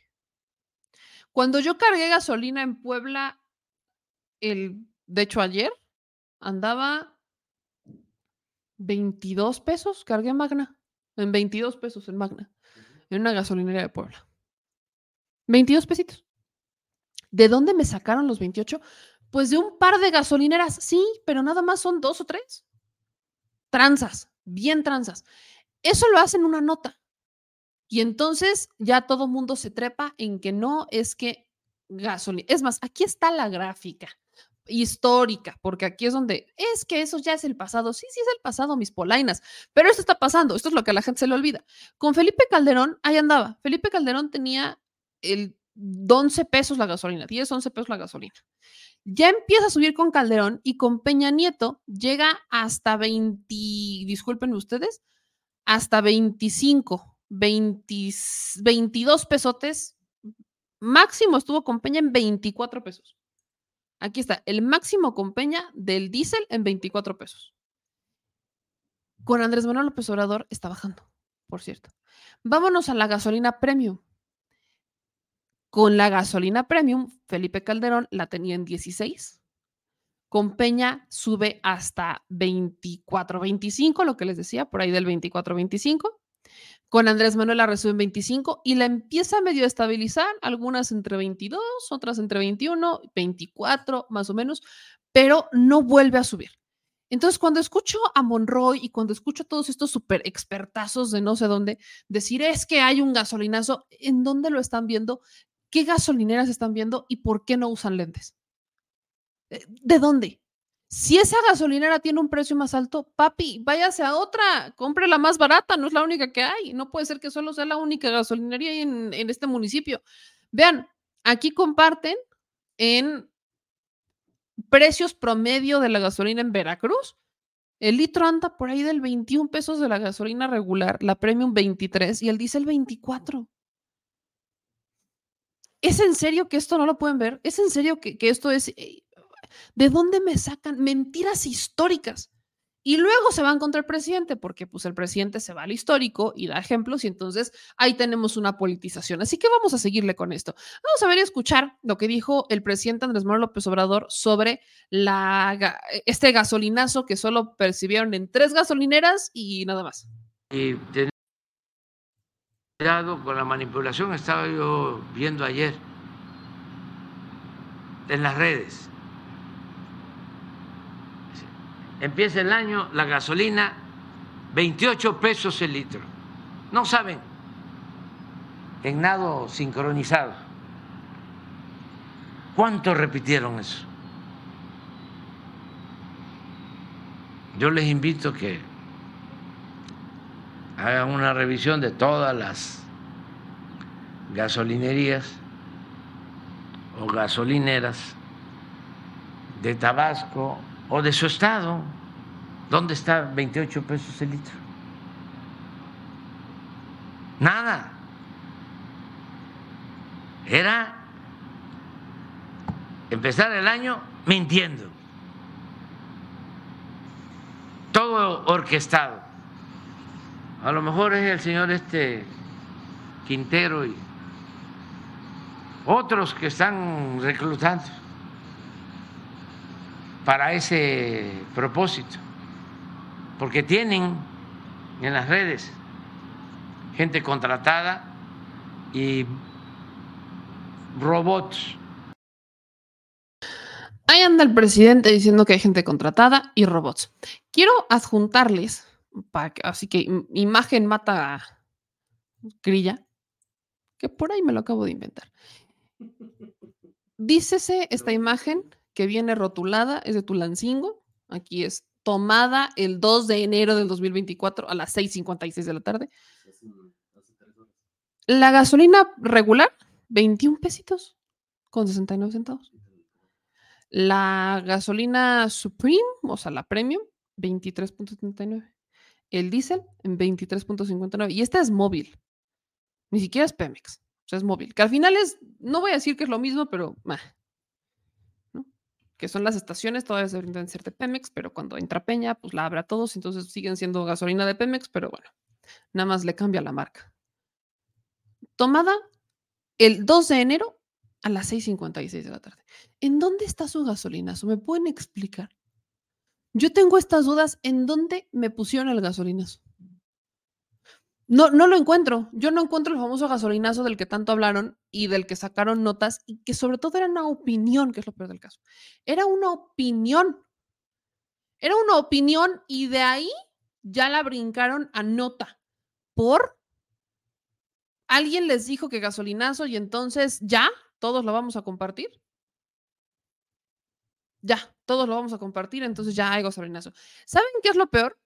Que Xochitl Galvez sube un mensaje aprovechando el gasolinazo, que yo a estas alturas ya no sé si lo escribe Xochitl directamente, pero sumamos que sí. Dice Xochitl en sus redes sociales. Te mintieron. Te prometieron el litro de gasolina a 10 y lo recibieron en poco menos de 20 y hoy lo venden ya casi llegando a los 30 pesos. Y aún así insisten en que el precio no ha subido. Cínicos. Tiraron el presupuesto en una refinería que no refina y ahora te sacan dinero de tu bolsillo con un nuevo gasolinazo. Tú mereces más, mereces un gobierno que te hable con la verdad y que maneje bien el presupuesto del pueblo. Lo dice la candidata que no le da eso bien de los porcentajes y lo dice la candidata que hace 10 años decía que había ganado 40 mil en su tercer semestre y que 10 años después ganó 30, 50 mil. Qué cosa tan más curiosa. Y empiezan a subirle imágenes del supuesto gasolinazo. Y vean, aquí está una foto de una en Pemex, en Guadalajara, 22 pesitos, 23 pesitos, pero no llega a los 28 ni a los 29. No está pasando. Y vemos todos los comentarios que le llegan a Xochitl. Pues para que deje de mentir, Xochitl Gálvez. No se ha ni siquiera disculpado Xochitl respecto al, eh, pues si, si ella no, no, se dio cuenta de que no había gasolinazo. No, no, no, ni siquiera a eso llegamos, ¿eh? Ni siquiera llegamos a un, eh, oiga, pues es que yo no vi. No, no pasó. Lo único que vimos es mentira. Ahora. Mira, hay una tabla que se produce. Este, Ahorita lo pongo. Aquí tenemos Tatiana Cloutier, que está encargadísima en tema de desmentir, que le responde a Xochitl y le pone lo siguiente. Comienzas el año mintiendo. Ninguna gasolinería vende litro a 30 pesos. Aquí las pruebas. Y recordarte que los sexenios anteriores del PRIAN fueron los que más subieron la gasolina. Te dejo una sencilla tabla que te ayudará a sumar. No olvides que al pueblo de México ya no lo marean. Y también comparte fotos de cómo más o menos anda el precio de distintas gasolineras que están compartiendo en redes sociales y sube esta tabla, que es la que compartíamos hace un ratito. Nada más que esta está más nítida. Y aquí ya podemos ver cómo fue subiendo el precio, donde hubo una escalada de precios impactante de la gasolina, fue sobre todo en la de Peña. O sea, entre Calderón y Peña fue donde más brincó el precio de la gasolina. Entonces, cuando te digan, ah, es que gasolinazo, gasolinazo, ¿según quién? O sea, ¿de dónde me sacan el gasolinazo? ¿Por qué? ¿Quién les dijo? O sea, estos son los precios promedio que existen. El, precio promedio con el que cerramos al 31 de diciembre fue de 22 pesos con 15 de la Magna en la Premium de 24.18 y el Diesel 24.18. Para el primero de enero tenemos en la gasolina regular un 22.6. ¿Cuánto subió? O sea, en, en promedio los precios pues, subió punto 5, si quieren, punto 4 pesos es lo que subió. Es un gasolinazo de punto 4. Ahí está. Porque en diciembre la teníamos en promedio de 22.15 pesitos y ahora en enero la tenemos de 22.62 pesitos.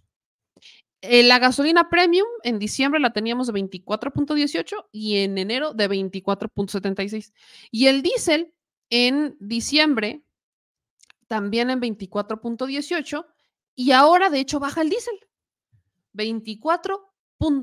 24.042 pesitos. Eh, ¿Cómo se calcula el precio del combustible? Se calcula con base en los precios del combustible a nivel nacional, tomando en cuenta los precios más bajos hasta los más altos. Así que en la zona depende, podría subir o podría bajar el precio de la gasolina. Y aquí está este que me parece todavía más importante, el reporte de quiénes son, cuáles son las benditas gasolineras en donde sí se está vendiendo caro, para que usted no compre ahí, por cierto. Es en estas gasolineras en donde tenemos, es una gasolinera que está, es la, en donde está en 29 pesos y en 28 pesos, es la de Rubén Barrera Ordóñez, su, es el nombre de la gasolinera, y ahí sí cuesta 29 pesitos, casi 30 pesos y 28. Esa es la única que lo encontramos. Yo no encuentro otra. Es la, esa es la misma por eso, pero yo no encuentro otra gasolinera que pues, lo maneje de esa manera. Es la única, la única gasolinera, nada más. La Rubén Barrera Ordóñez, que además yo creo que después de esto ya no va a querer vender la gasolina de esta manera, ¿eh? El don, la gasolina de don Rubén Barrera Ordóñez ya no le va a gustar andar vendiendo la gasolina tan cara. Imagínense, ya lo terminaron exhibiendo en la mañanera. Todo por vender la gasolina en 30 pesos. Lo peor del caso es que ya empezaron a sacar como, pues, don Rubén Barrera, que ya falleció, pues era un gran priista. Un gran priista, un, un gran señor priista, este, muy cercano a Colosio, a José Antonio Mid y a todos ellos. Y pues, ¿qué les digo, no? Creo que ahora ya podríamos empezar a, a, a ligar la situación. Aquí hay una nota de don Rubén Barrera Ordóñez, para que usted no diga que yo lo chamaqueo, que insisto ya falleció. Aquí está una nota regional de don Rubén. ¿no? Es una nota de Coatepec, fallece creo que el, el 2022. Vamos a leer la nota, la vamos a abrir. Este arropado del... Ah, pues espérense, él dirigió la Federación de Transportistas del Estado de Veracruz desde la década de los 70, que fue un bastión del prismo que arrasaba en elecciones. Una gasolinera ligada a los priistas, que fue de un líder charro de la Federación de Transportistas del Estado de Veracruz, vende la gasolina básicamente en 30 pesos. No podía saberse, ¿eh? Y después de que la suben ahí, entonces inmediatamente dicen, ah, no, gasolinazo, por una gasolinera en México. Híjole, mis niños, no caigan en las fake news, ahí nada más les encargo, ¿no? Eh, Antes de, de- de que puedan tropezarse de esta manera, pues al menos intenten informarse. Salgan, esto es muy fácil, esto es muy fácil, es muy, muy sencillo. Usted vaya y salga a su gasolinera más cercana y verifiquen cuánto anda la gasolina. Así de sencillo, cuando vea gasolinazo, la manera más fácil de verificar es salga de su casa, salga de la comodidad de su hogar, acérquese a la gasolinera más cercana, verifiquen cuánto anda el precio de esa gasolina, tómele foto y si ve que está muy cara, pues váyase a otras dos gasolineras, porque pues hay muchas gasolineras en México, vaya y busque tres opciones, compare las tres y verifique cómo andan los precios. Antes de asegurar que hay, o sea, creo que la- el gasolinazo es algo que nosotros inmediatamente detectamos. No solamente porque uno puede salir y ver la gasolina, sino por- porque los precios vuelven a subir de precio. O sea, la famosa, el famoso, la famosa cuesta de enero, ¿no? Y ya después tenemos inflación y que la, la, la, la. Bueno, con el gasolinazo sube todavía más. Hay muchas maneras de verificar si hubo un gasolinazo o no antes que ir a Twitter, ¿no? A la bonita república de Twitter. Y lo peor es que son medios consolidados como Milenio, que evidentemente la gente, ah, no, Milenio, y le confían así. Ojo, no crean en todo lo que ven, así sea un gran medio de confianza, la puede regar. Y de ahí, este escenario. Y ya que estamos en la fila de los gasolinazos, cuando el presidente empieza a hablar justamente de este tema, se le va a los medios de comunicación. Y una de esas, pues se le va el presidente porque dice que hay medios que andan muy enojados. Y en una de esas al medio, pues de Don Ciro Gómez Leiva, ¿no? Al medio que es Grupo Fórmula, que es de Olegario Vázquez, los, la familia Vázquez Raña, Vázquez Aldir. Y estos empresarios particularmente también han sido involucrados en el tema de los negocios con las cárceles y han estado involucrados en otros escenarios que el presidente, aunque ha logrado conciliar con ellos, pues ahora sí que digas, híjole, qué, qué bien se llevan, pues no. Entonces el presidente pues haciendo la crítica del gasolinazo, va y también saca la crítica hacia los medios de comunicación. Y eso también se politizó porque ahora todo mundo le manda mensajes de solidaridad, a, perdón, Ciro Gómez Leiva. Escuche esto. Era como llegó a pasar con Flores de Mola, que eran tan importantes, López Dóriga, Ciro ahora es capaz que si alguien le dice a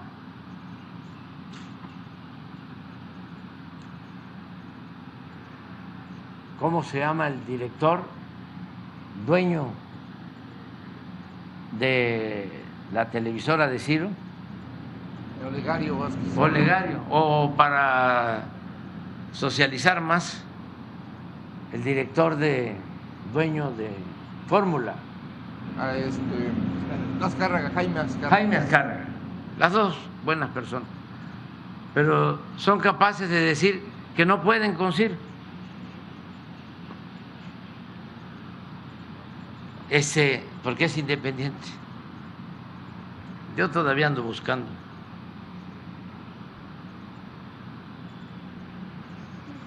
A quien se los crea, pero este llegan a ser. Líderes de opinión. Son los que reciben más dinero, ganan más y también son los que más desprestigian al noble oficio del periodismo, porque la mayoría de los periodistas actúa con ética y con honestidad. Por eso no dejemos de diferenciar a las empresas de la comunicación, de la información mejor dicho, de la manipulación a los periodistas. Son cosas distintas. Ahí me confundí, tienen razón. Es que también Ciro está en imagen, e imagen sí es de los Olegario. Grupo Fórmula es de las Carraja. Ay, yo hice, es que ya, Ciro están todos, están en imagen y en fórmula. Pero al final el mensaje es para el mismo. El presidente, y voy a volver a poner esta parte, ¿en algún momento ustedes escucharon que el presidente dijera, voy a censurar a Ciro Gómez Leva? Vamos a volver a escuchar. Era como llegó a pasar con Flores de Mola, que eran tan importantes, López Dóriga, Ciro ahora, es capaz que si alguien le dice a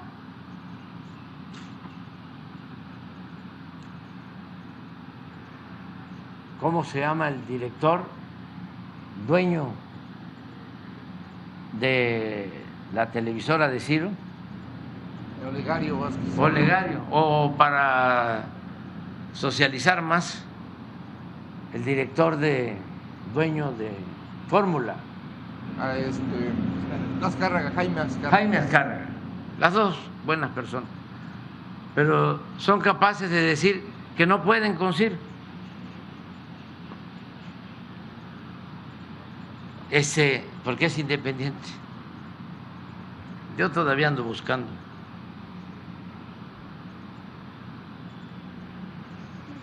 a quien se los crea, pero este llegan a ser, ¿no? líderes de opinión. ¿Ahí alguien escuchó que el presidente dijera que quería callar a Ciro? ¿Tú escuchaste que el presidente dijera que quería callar a Ciro? Para los que no entendieron, se los explico. El presidente le dice a los empresarios que son muy buenas personas, pero que a ver quién les cree que ellos no están detrás de lo que dice Ciro. Eso es lo que dijo el presidente para aquellos que no lo entienden. Ahora sí que les traduzco. Lo que está diciendo el presidente es que las líneas editoriales siempre tienen mano de los dueños de los medios de comunicación. Hay una mano ahí de los dueños de los medios de comunicación. Y que lo que dice es, yo sigo viendo a ver quién les cree. Que la justificación de los empresarios para quedar bien con el presidente es, yo no puedo controlarlo, ¿cómo lo voy a, qué pasó? Él se, se maneja solo. Es una manera de lavarse las manos de decir que no tiene nada que ver con las editoriales y con, los, con la información que sacan los medios de comunicación. No quiere decir, y ojo, no quiere decir que estén detrás de todo lo que dice Ciro y entonces que Ciro, eso, eso en Azteca sí es cierto, ¿eh? o sea, Azteca creo que es el único medio de comunicación que al 100% Salinas Pliego está detrás de la editorial. Ah, en, en... Ajá. En este fue exactamente a la torre. O sea, el único medio de comunicación que sí está full con su patrón es Azteca. O sea, Salinas Pliego tiene mano en cada una de las editoriales y él no lo liega, que eso es otra cosa. Salinas no lo liega. Salinas o te atienes a su línea editorial o te corre. Él lo ha dicho cuando corrió Aristegui, con el caso de Sabina Berman. O sea, Salinas lo ha dicho. Donde se ha intentado mantener como más aislado son con ciertas producciones independientes, que, o ciertas producciones pues a las que no le toma tanta importancia de ADN 40, por ejemplo, pero todavía más, o sea, tiene una línea muy clara. O sea, hay ciertos a los que los medio deja trabajar, pero en sus programas estelares, en sus noticieros, eh, siempre es full a lo que él dice. Y si no quieres trabajar en esa línea, entonces te corre. Y él no lo niega. Al menos se le reconoce que es, creo que es el único empresario que tiene medios de comunicación que él te dice que él maneja sus líneas editoriales y que no le, no le empacha decirlo. Es hasta más un, un acto soberbio de él de decir yo tengo el control. En los otros medios, no podemos decir que sea full al 100%, pero sí tienen más que nada un control en lo que no sale. No en lo que sí, sino en lo que no. Por ejemplo, todo se resume a los convenios que tengan. Si tienen acuerdos con algún político, si tienen contratos, si tienen convenios de publicidad, sí le piden a las producciones que no les peguen. ¿Por qué? Pues que es pegarle a un cliente. De ahí radica la famosa autocensura. Porque ¿Qué es lo que pasa si en un medio de comunicación le pegas a un político que te da contratos? Inmediatamente el político te va a decir, no te estoy pagando para que me pegues, entonces no te, no te vuelvo a pagar y te dejo de, de dar dinero. Y de ahí que el empresario se ampara en tratarlos bien a todos. Han intentado jugar un poco con la línea porque ya cuando el gobierno federal les empieza a cortar el presupuesto, que no hacía al 100%, pero que empieza a cortar el presupuesto, han tenido que empezar a generar un equilibrio. Y ese equilibrio está entre los contratos que reciben y entre las audiencias. Las audiencias pesan, pero también los contratos. Entonces, lo que intentan y lo que están intentando los medios de comunicación es empezar a neutralizar ciertas líneas porque sus audiencias están, o sea, están perdiendo audiencia y necesitan capitalizar esa audiencia. En el caso de Ciro, eh, había recibido muchas críticas. Yo no sé cómo andan los números de Grupo Fórmula, sobre todo en el de la mañana, que es la del Grupo Fórmula. No sé cómo andan los números de Ciro, pero el primer trancazo que vemos es cuando entra Epigmenio Ibarra. Cuando siempre ha sido crítico Ciro de Andrés Manuel López Obrador y aún estando con Epigmenio, se dan sus quien vive. Y si no mal estoy, esos tiros con Epigmenio le han subido el rating. Cada que tiene un tiro con Epigmenio se vuelve tendencia. O sea, siempre como que escala un poquito porque esos confrontamientos los hacen que los voltees a ver. ¿Qué es lo que hace que Ciro pierda puntos? Ni siquiera es la crítica hacia Andrés Manuel. lo que hace que Ciro pierda puntos es que defiende a puro indefendible. Yo no conozco muchos que se hayan atrevido a defender a Cuauhtémoc Gutiérrez de la Torre. Ciro fue uno.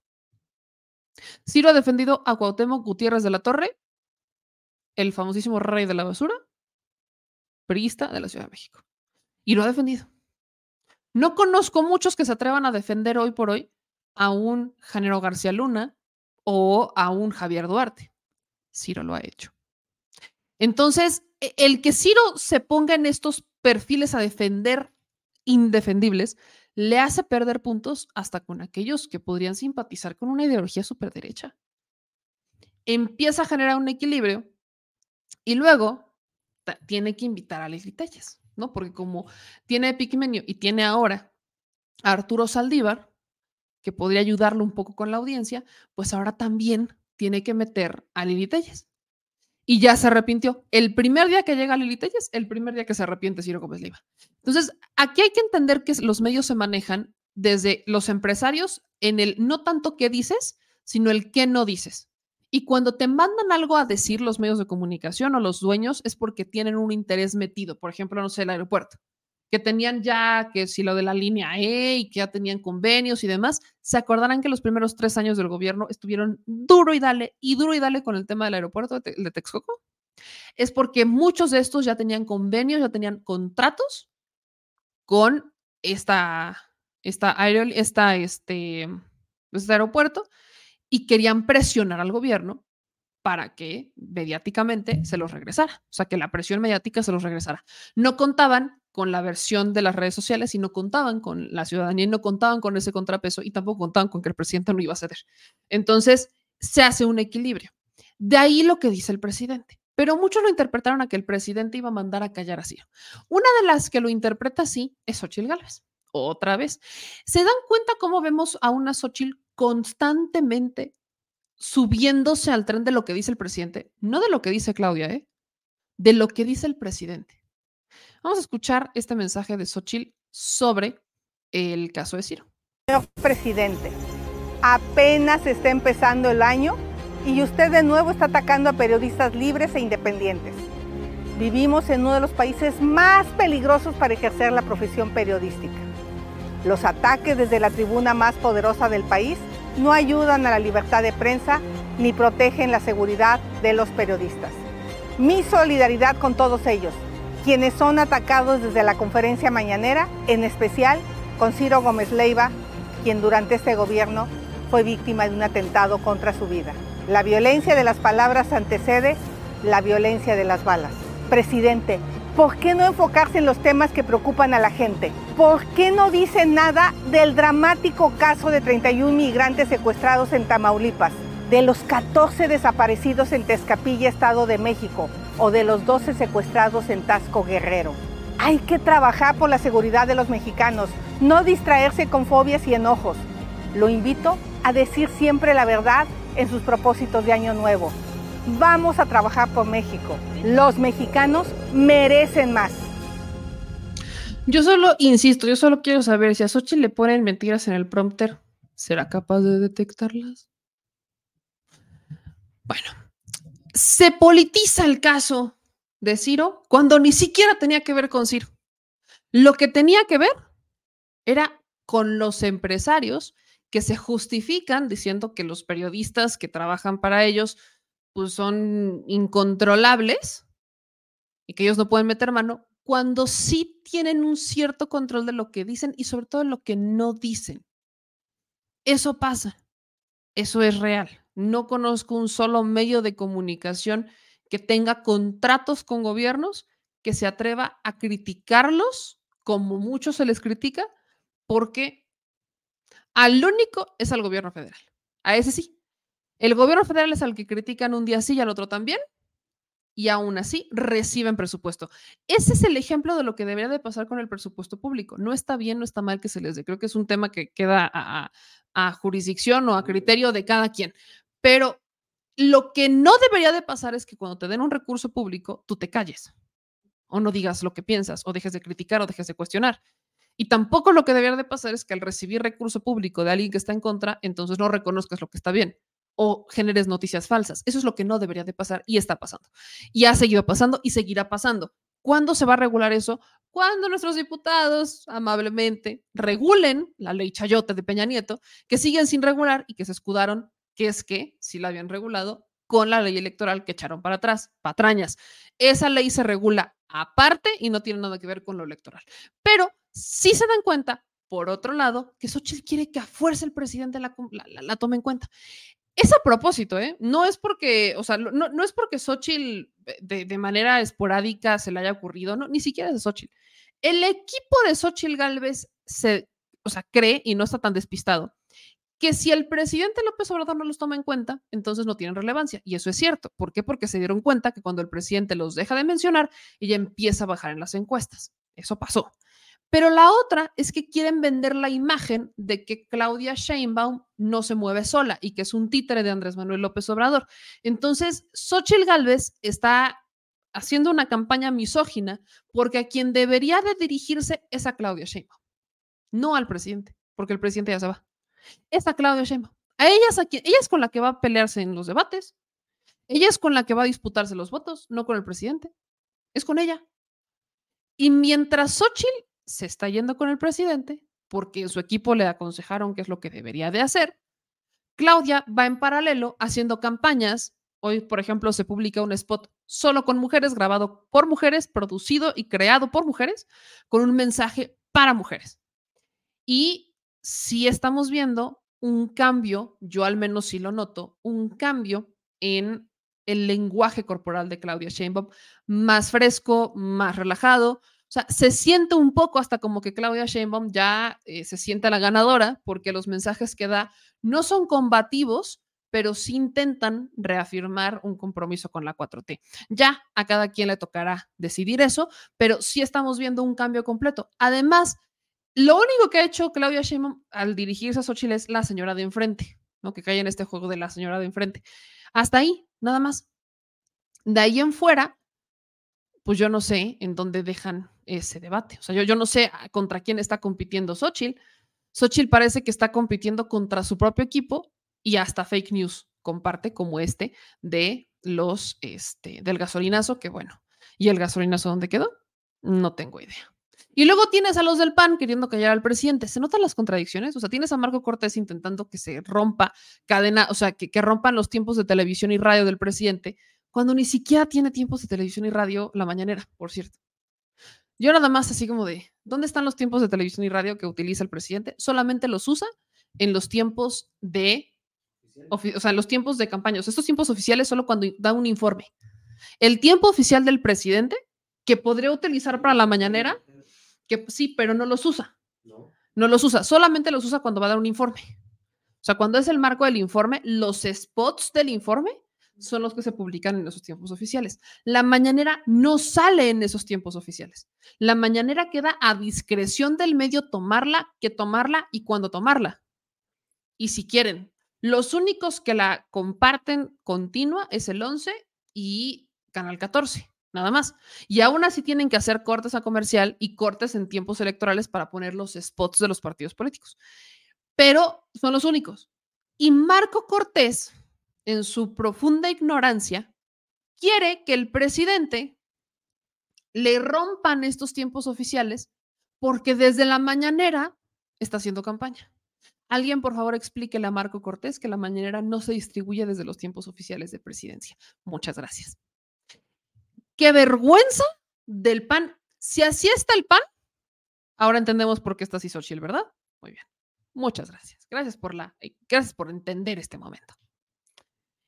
Y de México, ahorita vamos a regresar con temas. ¿O ya me lo tiene, señor productor? ¿Todavía no? Vamos a aguantar tantito. Ya. Ya, ya, ya. De aquí, vámonos a Argentina. Sí, sí, sí, hay que seguir con Argentina porque ya eh, oficialmente ya se, se publican los, eh, o entran en vigor los eh, decretos de Javier Milei. La ley todavía no, la ley se está, pues está en, en, distribución, pero ya entra en vigor pues este, este, pues estas medidas de Javier Milei en Argentina. Y E- Es importante. Ahí alguien me mandó un, un, un- un correo, una carta, en donde me decían que no, que no atacara tanto a mi ley, porque no sabíamos si, o sea, que no me cargara tanto en contra de mi ley, porque no sabíamos o no estábamos seguros de que efectivamente mi ley estuviera atentando en contra del pueblo porque sus medidas todavía estaban en veremos, ¿no? Entonces, yéndome a esa, a esa lógica, mañana vamos a tener un programa donde vamos a comparar las medidas económicas de México, las que ya se han implementado, con las que empieza a implementar Javier Milei. Estas medidas, pues que ya las conocemos, son eh, medidas en donde buscan privatizar absolutamente todo, básicamente es una privatización de, de- de todo. Javier Milei, a partir de ya, se elimina la pauta oficial en Argentina, eliminó el trabajo de periodistas ensobrados y medios de comunicación que vivían del Estado.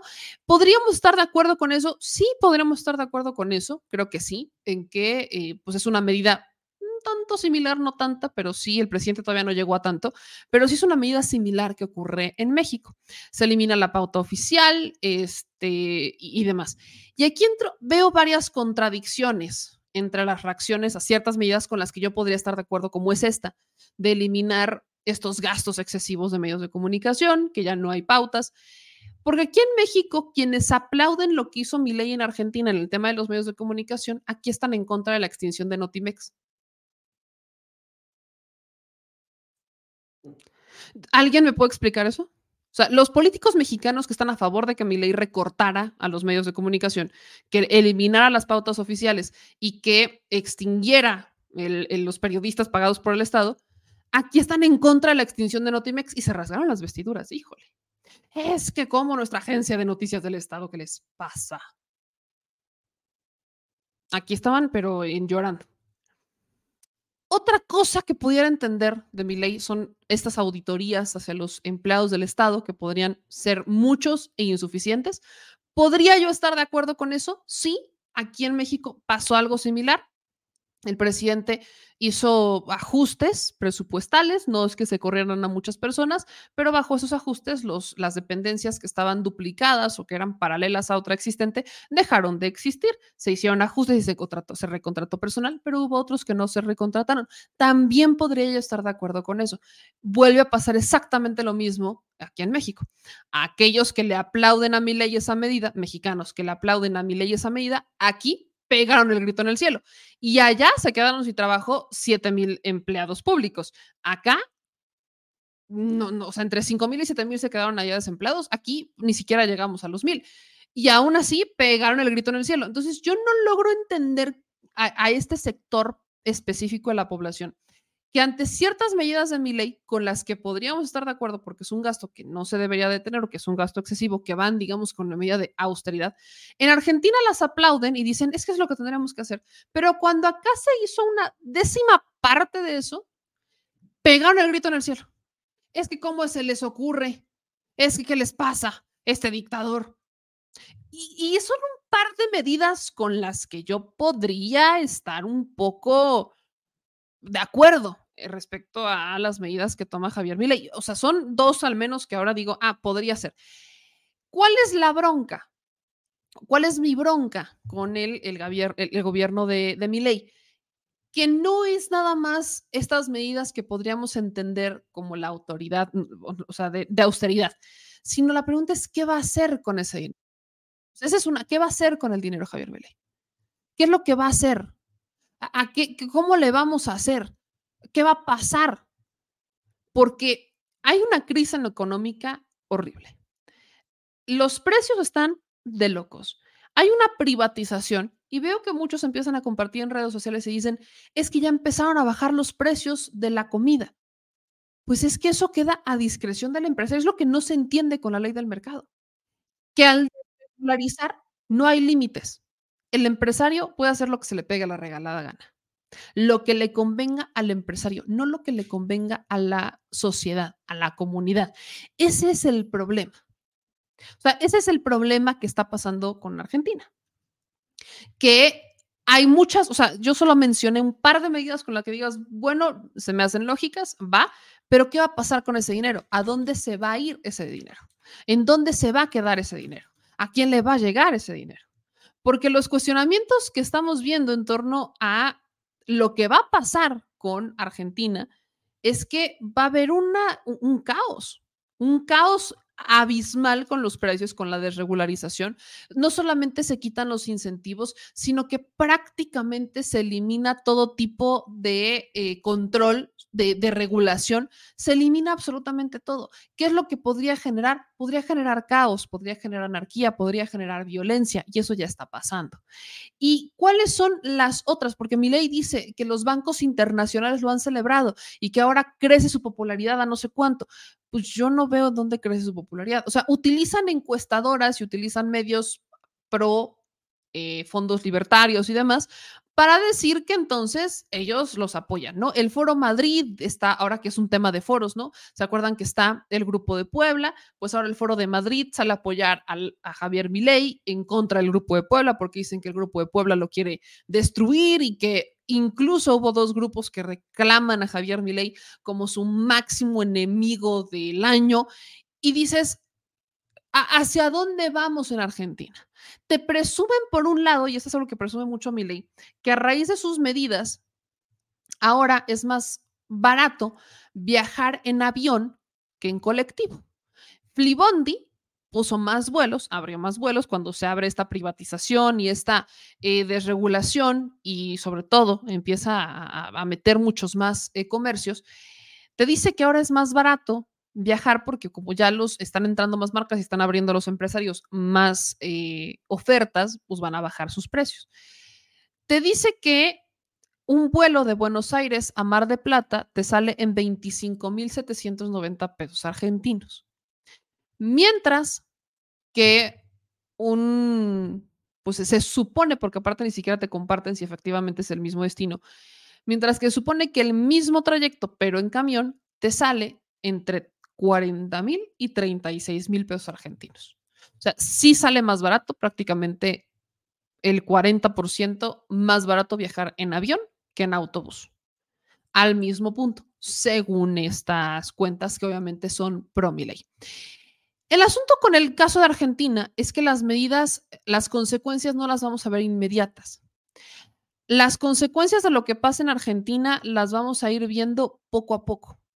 Sobre todo el tema de la privatización, porque no es nada más como que hoy Javier Milei diga, ah, voy a privatizar todo y ya mañana todo sea privado y ya los comercios hagan absolutamente todo y ya este, no pase absolutamente nada y ya, ¿no? Todo maravilloso. No nada más funciona así, no funciona de esa manera, no es nada más como decir, ah, ya vamos a privatizar y ya. Todo es, este, ya los empresarios metieron mano en absolutamente todo. Es un proceso que toma tiempo. Y ese proceso, el tiempo que tomará, no lo sabemos, porque depende los flujos de mercados, depende los flujos que pueda tener, cuánto se vaya a abrir al mercado, qué tantas empresas vayan a entrar, cuántas le vayan a querer apostar, cuántas no le quieran apostar. O sea, todo de esto depende el eh, cómo vamos a ver el, en que Argentina se vayan manejando esta información. Nada más estoy haciendo como un balance general porque ¿qué es la otra cosa que también está pasando? Y aquí es de los temas que sí me preocupan en el caso de Argentina, que iremos explorando poco a poco. En el caso de Argentina me preocupa que el tema de seguridad, creo que es de los temas más preocupantes porque ya empezamos a ver actos muy violentos en Argentina y ya falleció, ya hubo una primera víctima de esta violencia y es un jovencito de 18 años, perdón, es un jovencito de 18 años que murió en Argentina. Y lo que pasa con este joven es que, pues los familiares fueron a exigir justicia y ya los policías salieron a reprimir a los jóvenes. Vamos a escuchar el testimonio de cómo fue pues la lamentable muerte de este joven en Argentina que terminó siendo un acto de represión hacia los familiares por parte de los policías, a donde hasta hubo disparos y demás, y todo porque no necesitaban ningún tipo de orden para disparar, porque con el DNU queda a discreción de los elementos las acciones que sean necesarias. Vamos a escuchar el testimonio de cómo murió un joven en Argentina y al final pues la familia terminó siendo la reprimida. Que que viste, que oíste vos esta mañana? Sí, fue la, la noche fue muy movida por los chicos, tranquilo como todos los años, pero a eso de las 7 de la mañana se escuchó, se escucharon movimientos y gritos eh, violentos. Nos despertamos y, y lo que vimos fueron chicos que corrían hacia hacia la ruta por la 44. Este, luego algunos se quedaron antes de cruzar la, la calle 1 y, gritaban no, no, no. Y bueno, nosotros vimos que, que un grupo volvía sobre sus pasos. Algunos este, se iban a la playa y el grupo mayor se iba por la 1 hacia el lado de la 32. Este, se- lo, lo llamativo fue que este, todos eran chicos muy jóvenes este, y me dio la sensación de que alguien se guardaba algo en el bolsillo. Eh, pudimos, este, al menos pude pensar que quizás era, yo no sabía hasta ese momento lo que había pasado en realidad, pero después cuando, cuando me entero de lo que pasó, mm, puedo llegar a pensar que quizás el arma se la llevaba guardada en el bolsillo. Cuando decís un grupo de jóvenes, ¿cuántos eran aproximadamente? Y eran más o menos, ponele 15 entre chicos y chicas. Y los que quedaron acá, que no, que no se fueron corriendo para la playa, para la 32, más o menos, ¿cuántos fueron? Sí, más o menos ese número, pero yo no sé cuántos estaban acá en la casa que ahora, a donde ahora no está la persona que, que estaba en ese momento, ahora hay gente que está alquilando para la temporada. Pero él entró a ese jardín, por lo que supe, eh, y pidió auxilio, golpeó la puerta y ahí se metieron y, y por lo que comentaron, yo no lo vi realmente porque no estaba en este, no, no estaba, no tenía visión desde el lugar donde estoy, sí. Y, y nada, después me, me entero de lo que pasó y la verdad que me, me sorprendí porque no me imaginé tremenda violencia de chicos tan jóvenes, sinceramente. Aunque ¿Había menores, chicos? para mí eran todos menores, yo eran También chicos. se hablaba que había un, un pequeño de 5 o 6 años. Eh, no, tanto como eso no, pero qué sé yo, 15, 16, eran chicos muy jóvenes, que es normal también en esta época, porque yo vengo hace muchos años y la costa, eh, la playa, estuvo desde temprano la gente reuniéndose para festejar. Y los chicos jóvenes se quedan hasta, pero nunca pensé que iba a terminar en esta tragedia, ¿no? Porque es un chico de acá, de la zona, por lo que sé, conocido, y bueno, Dijiste que, que escuchabas gritos, eran gritos que se, donde se pedía ayuda. Y gritos como de... de, eh, no, no eran gritos como de ayuda, sino gritos de... de, eh, como de mm, eh, cuando querés este arengar, ¿viste? Arengando una situación, era algo así, no era que alguien pedía ayuda. Yo no lo escuché pedir ayuda a él. Este, sí, después me enteré que había entrado a ese jardín pidiendo ayuda y bueno, finalmente lo terminaron eh, este, asesinando. Después más detalles no sé, pero me sorprendió porque eran chicos muy jóvenes, no parecían que estaban eh, sumados a una violencia como la que resultó realmente. Pero bueno, eso, porque... Jimé, no, no pudo ver al, al- Vino la angustia cuando te enteraste de lo que había Ahí tienen este que fue uno de los testimonios. La situación, insisto, no, no es culpa en mi ley, ojo, lo dejo claro, que hayan asesinado a este joven que se llama Tomás Tello. No, no es culpa de mi ley, eh, al menos no de manera directa. ¿Cuál es la bronca? Que asesinan a este joven. Mi ley en su mensaje que ahorita os voy a poner de fin de año, pues ya saben que hace un recorte, incluso privatiza la policía, todo privatiza, todo, todo, todo, todo es privado. Y si tú te vas a manifestar, entonces te van a cobrar a ti más la manifestación y la represión. Asesinan a este jovencito, a Tomás Tello, en Santa Teresita. Muere de 15 años y eh, la autopsia, de hecho, de Tomás Tello confirma que él fallece de una puñalada directa al corazón. Los nueve sospechosos tenían antecedentes y amenazadas amenazas cruzadas con la víctima que comenzaron en una fiesta el 23 de diciembre. Este joven es asesinado por una patota, así se le llama, en la localidad costera de Santa Teresita durante el festejo de fin de año. El asesinato ocurre ya en la mañana del primero de enero a las 7:30 y la policía detiene a nueve sospechosos, dos de ellos eran menores de edad. Los resultados preliminares de la autopsia arrojan que la víctima muere a causa de una laceración en la aurícula derecha del corazón, luego de sufrir una herida punzocortante en la línea media del tórax. En ese contexto, los voceros judiciales advirtieron que eso evidentemente derivó en un taponamiento cardíaco y en el posterior fallecimiento de la víctima. Sin embargo, indicaron que, contrario a lo señalado por fuentes policiales, todavía desconocen cuál fue el arma homicida. El fiscal que está a cargo del caso se llama Pablo Gamaleri. Él modificó la carátula del hecho de homicidio en riña a homicidio agravado por concurso premeditado y alevosía. Y en ese sentido, pues las autoridades empiezan con la investigación, detienen a los sospechosos que tienen entre 16 el más joven y 57 años el más grande. Son familia algunos de ellos y de hecho uno de los agraviados es padre de un joven de 21 que se llama Damián Copelian, que es el indicado como el autor de la puñalada con la que muere Tello. Esto es lo que pasa, esta es la muerte de este joven. El abogado Miguel Ángel Pierri fue confirmado como representante legal de los familiares de Tomás Tello. Y contrario a lo que señalan los especialistas, el abogado dice que ellos tienen el arma con la que asesinaron al joven y que van a permitir determi- determinar quién es el autor. Hacen varias reflexiones y demás, pero las cosas empiezan a salir de control cuando los familiares de Tomás Tello acuden a la comisaría de Santa Teresita. Ahí es en donde el decreto de mi ley sí empieza a tener efectos, porque van los familiares a la comisaría y estando ahí, los policías reprimen a los familiares de la víctima con balazos de goma.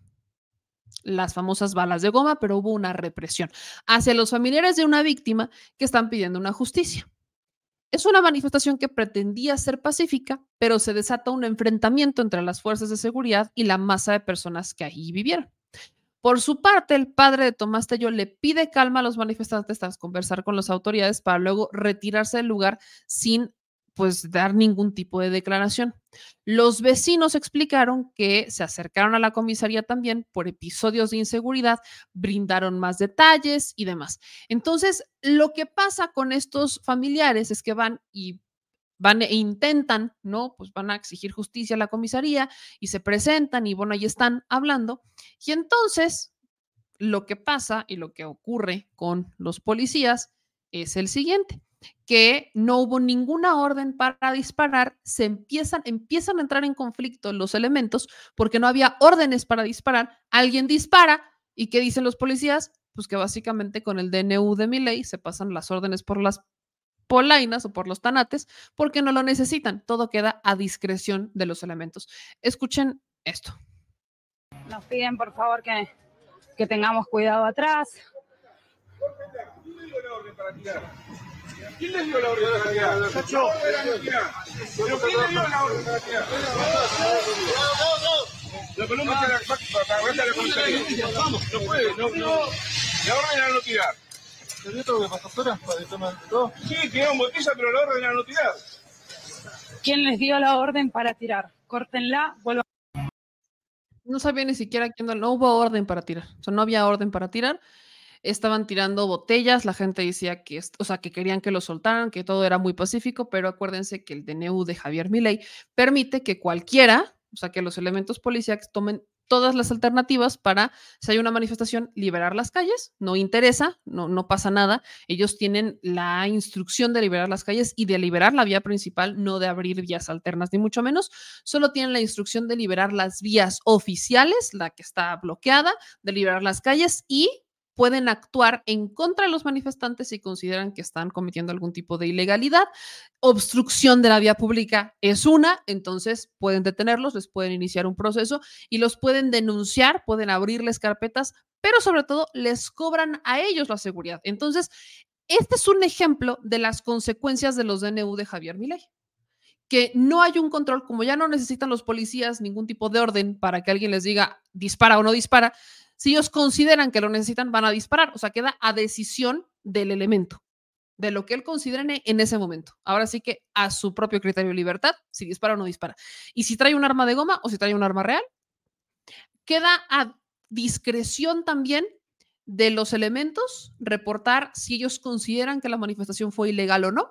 Entonces pueden denunciar los padres de una víctima que fueran a exigir justicia e incluso pueden reprimirlos y cobrarles a ellos la represión. Y estamos hablando de la víctima de un joven de 18 años por una patota. No es la primera vez que ocurre que una patota asesina a un joven, pero estamos viendo consecuencias de las decisiones de Javier Milei.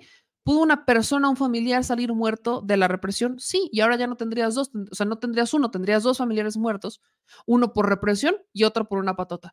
Estas son las consecuencias que se generan de las decisiones de Javier Milei de quitar regulaciones, de quitar controles y de privatizar absolutamente todo. Eso es exactamente lo que pasa. Que algunos temas económicos podrían regularse, sí. ¿Tenemos la certeza de que va a pasar? No porque estamos meramente en un experimento económico con Javier Milei. ¿En México conocemos las consecuencias? Sí. Tenemos un FOBAPROA, que hoy seguimos pagando los intereses, hoy seguimos pagando los, esa, esa deuda que ni siquiera era nuestra. Y así van a empezar a salir muchas cosas, porque, pregunta, cuando Javier Milei empieza con todas estas medidas económicas, empieza a quitar todas las regulaciones, ¿quiénes son los primeros beneficiados? ¿El pueblo? No, porque ahora les dolarizan todo la renta la tienen que pagar en dólares. Los, eh, los contratos se los pueden pagar a ellos con carne o leche. Ellos no pueden pagar su renta con carne o leche.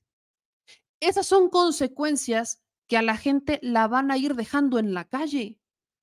A eso súmale la violencia y a eso súmale que si tú te sales a manifestar va a haber problemas. Estas son las consecuencias, las primeras consecuencias de muchas que vamos a estar viendo en este experimento argentino de Javier Milei. O sea, estas son las primeras. ¿Algunos precios podrían bajar? Sí, pero también podrían subir. Ante mayor sea la demanda de productos, más van a subir los precios porque ya no hay un tope. El gobierno no tiene por qué regular nada en Argentina. Entonces, si quieren subir los precios ante la demanda que pueda crecer, los van a subir. ¿Y quién les va a decir cuál es el tope? Nadie. Absolutamente nadie. ¿Cuál va a ser? No va a haber ningún tipo de tope porque lo que busca mi ley es que a largo plazo se regulen los precios. Este experimento, según mi ley, va a durar 18 meses. 18 meses. O sea, este va a ser un año bien complicado para Argentina porque van a haber este tipo de regulaciones.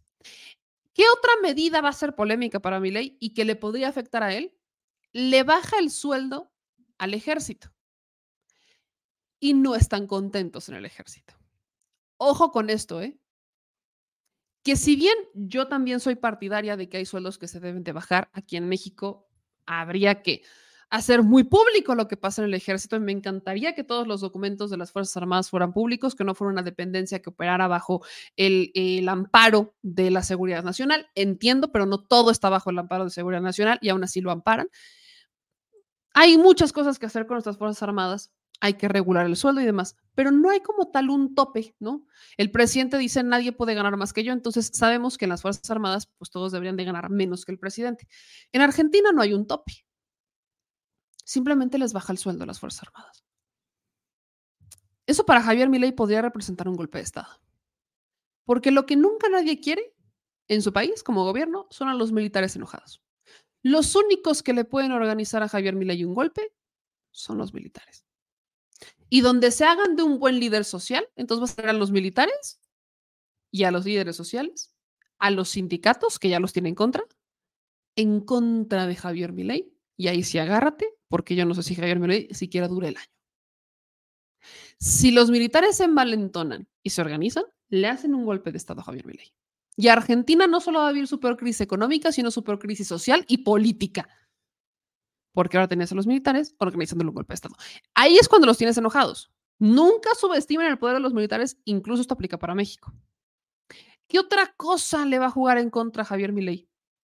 Independientemente de lo que yo he logrado rescatar para aquellos que dicen que no me cargue tanto, dejo a la deriva, insisto, el tema económico, es un experimento, habrá que ver, pero mi pregunta sigue siendo, ¿en dónde va a estar el dinero? Esa es mi pregunta. Cuando privatizas todo y dejas que el Estado, el Estado deja de dar, deja de meter pensiones. O sea, hay 36 mil millones de los fondos de pensiones que van a desaparecer. ¿A dónde se va ese dinero? todo el dinero que Javier Milei está quitando del Estado, de obligaciones que el Estado tiene que cumplir, ¿a dónde se va a ir? Esa es la pregunta que yo tengo. Y aquí ya empezamos a ver también otra consecuencia de Javier Milei. ¿Cuál es esta?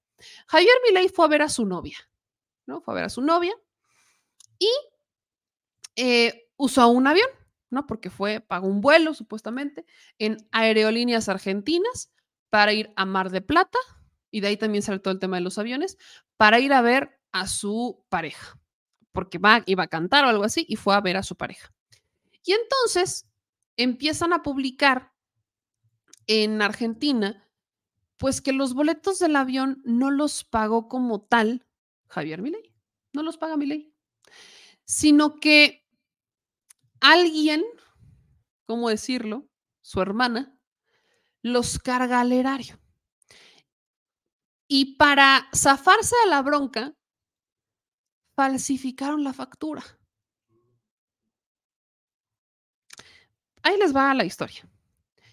Javier Milei va y se sube, todo bien padre, ¿no? Ahí anda en avión, todo muy contento. Fue a ver a su novia y sube. Conforme a lo previsto en el decreto 1191, diagonal 12, la compra de los tickets se hizo a través de Optar SA. Y el procedimiento obligatorio es que el abono se ejecuta mediante cargo presupuestario al Servicio Administrativo Financiero de la Secretaría General de la Presidencia.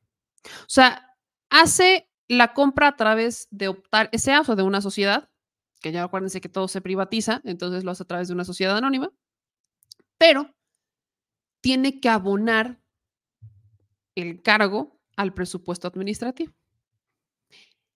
Intentan aclarar el tema y entonces la riegan. Difunden la factura de los pasajes de mi ley, se confirma la compra vía Optar SA, firma que solo le vende pasajes al Estado. En los datos de compra, la dirección que figura es Casa Rosada y la condición de venta es cuentas corriente, acorde a una adquisición oficial, como si Javier Milei hubiera hecho un viaje oficial y no personal. Optar es un operador mayorista que no hace ventas a particulares. Es lógico que Karina Milei sea la compradora porque es funcionaria de rango administrativo y por ende una compradora válida. Recordemos que Milei pues también legaliza el nepotismo, ¿no? Básicamente. Esa es su hermana, Karina Milei es su hermana. En ningún lado consta que estos boletos se hayan pagado con fondos propios. Optar imputa por defecto los pagos a cuentas gubernamentales, es decir, al Servicio Administrativo Financiero de la Secretaría General de Presidencia, dinero público. No hay prueba de que sea distinto a esto. Todo lo expresado no significa ningún delito. Eso es un proceso habitual. Solamente que mi ley la riega, porque él dijo que no iba a hacer esto.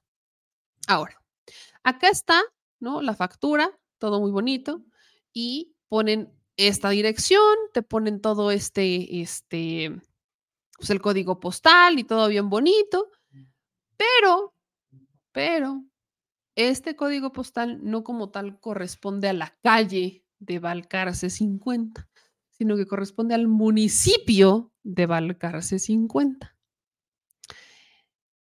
¿Qué quiere decir esto?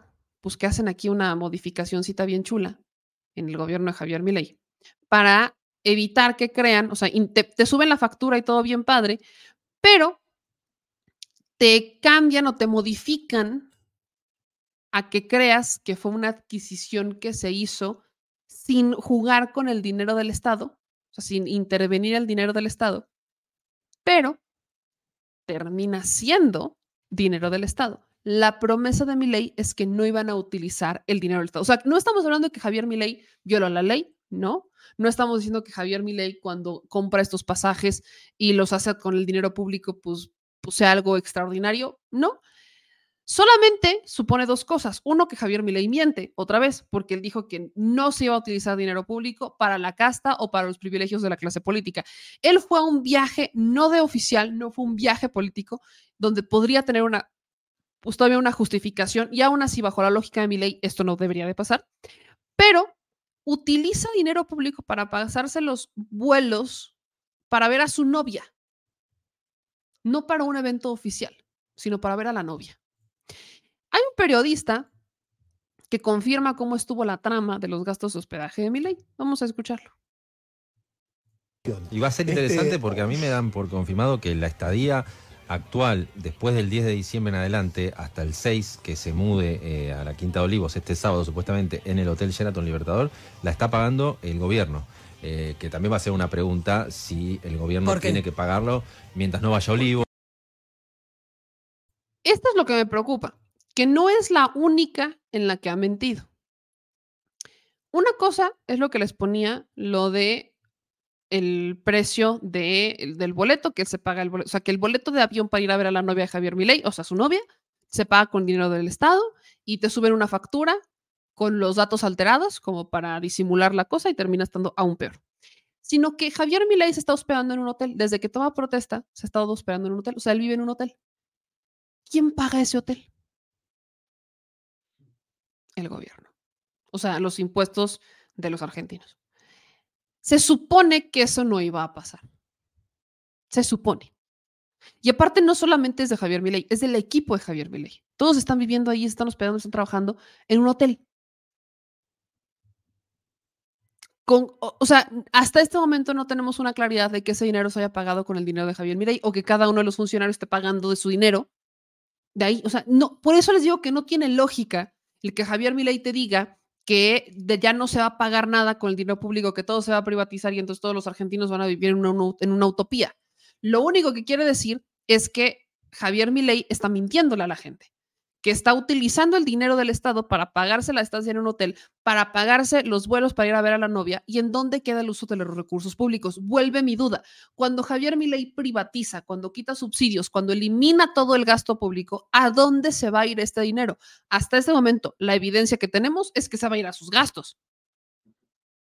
La evidencia que tenemos hasta este momento es que el dinero que Javier Milei está quitándole al Estado porque lo está privatizando todo, se va a ir a los boletos de avión de Javier Milei para ir a ver a su novia o para vivir en un hotel. ¿Y la gente? ¿Y las jubilaciones? Y los, o sea, los subsidios. Javier Milei quita el subsidio y el precio de los trenes en Argentina incrementa un 45%. Un 45%. El boleto mínimo va a pasar a ser de 76 pesos argentinos. El boleto mínimo. Es el costo de los trenes y los colectivos incrementa. El costo del transporte público incrementa. El de los aviones baja. ¿Cuántos en Argentina utilizan avión para ir a su trabajo? Ahora van a ir a viajar en avión para ir a trabajar. Lo que utilizan es el transporte público. Los aviones son para otra cosa. El que utilizan el transporte público, cuando le quita el subsidio, sube el precio. ¿Lo van a poder pagar? No. ¿Les van a aceptar pagos con carne y leche? No. Ahora hasta se los van a querer cobrar en dólares. Su moneda no vale contra el dólar.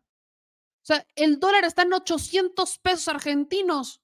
Necesitas 800 pesos para comprarte un dólar en Argentina. ¿Y quieren pagar la renta en dólares? ¿Cómo le van a hacer? Por eso uno vuelve a preguntar, si hay quizás algunas medidas que se puedan entender, las preguntas siguen siendo, ¿a dónde se va a ir todo el dinero que le van a quitar a las dependencias porque las van a hacer privadas? ¿Por qué se está yendo el dinero de Javier Milei? ¿Por qué estamos, ¿Por qué se está pagando esto de Javier Milei? Y tres, está buscando que los, o sea, los boletos de avión y los presumen, ya son más baratos. Qué maravilloso. Pero y el transporte público incrementa un 45%. Prioridades, papá. Prioridades. Es muy básico. Ahora en Argentina les recomiendo comprar boletos de avión para irse a trabajar. Va a ser más barato, más barato que irse en transporte público. Un gran consejo, de verdad. Utopías que se viven en Argentina. Utopías. Una cosa, pero impensable. Impensable. Y cerramos con la última de este primer programa del 2024, como de que no, y tiene que ver con el secuestro de migrantes en Reynosa. Así que ayúdenme mucho con esta información porque es importantísimo. ¿Qué es lo que pasa? Pues un grupo armado secuestró al menos a 31 migrantes, en su mayoría venezolanos, mientras iban el sábado pasado en un camión en el estado de Tamaulipas, fronterizo con Estados Unidos, según se confirma este martes por el propio presidente Andrés Manuel López Obrador. Eh, aquí tenemos un par de imágenes, pero déjenme ponerles el- lo que dijo el presidente, porque lo agarran los medios de comunicación. Y aquí es donde el presidente pues confirma efectivamente que esta información es, es correcta, que sí se sabe sobre este secuestro de los 31 migrantes, y esto es un poco lo que dijo el presidente a los medios de comunicación. ¿Tiene alguna información? No tenemos este el informe de que se reportó este secuestro. Ya se está haciendo la investigación. ¿Usted tiene alguna nacionalidad? ¿Ya se pusieron en No, no, contacto no, no, no, embajadas? todavía no, todavía no. Pero yo creo que este, mañana ya vamos a tener más ¿Secretaría de Seguridad información. y Fiscalía son las que están investigando? Sí, la Secretaría de Seguridad Pública. No se sabe qué grupo No, realizó no, este no se sabe, no se sabe. no se sabe.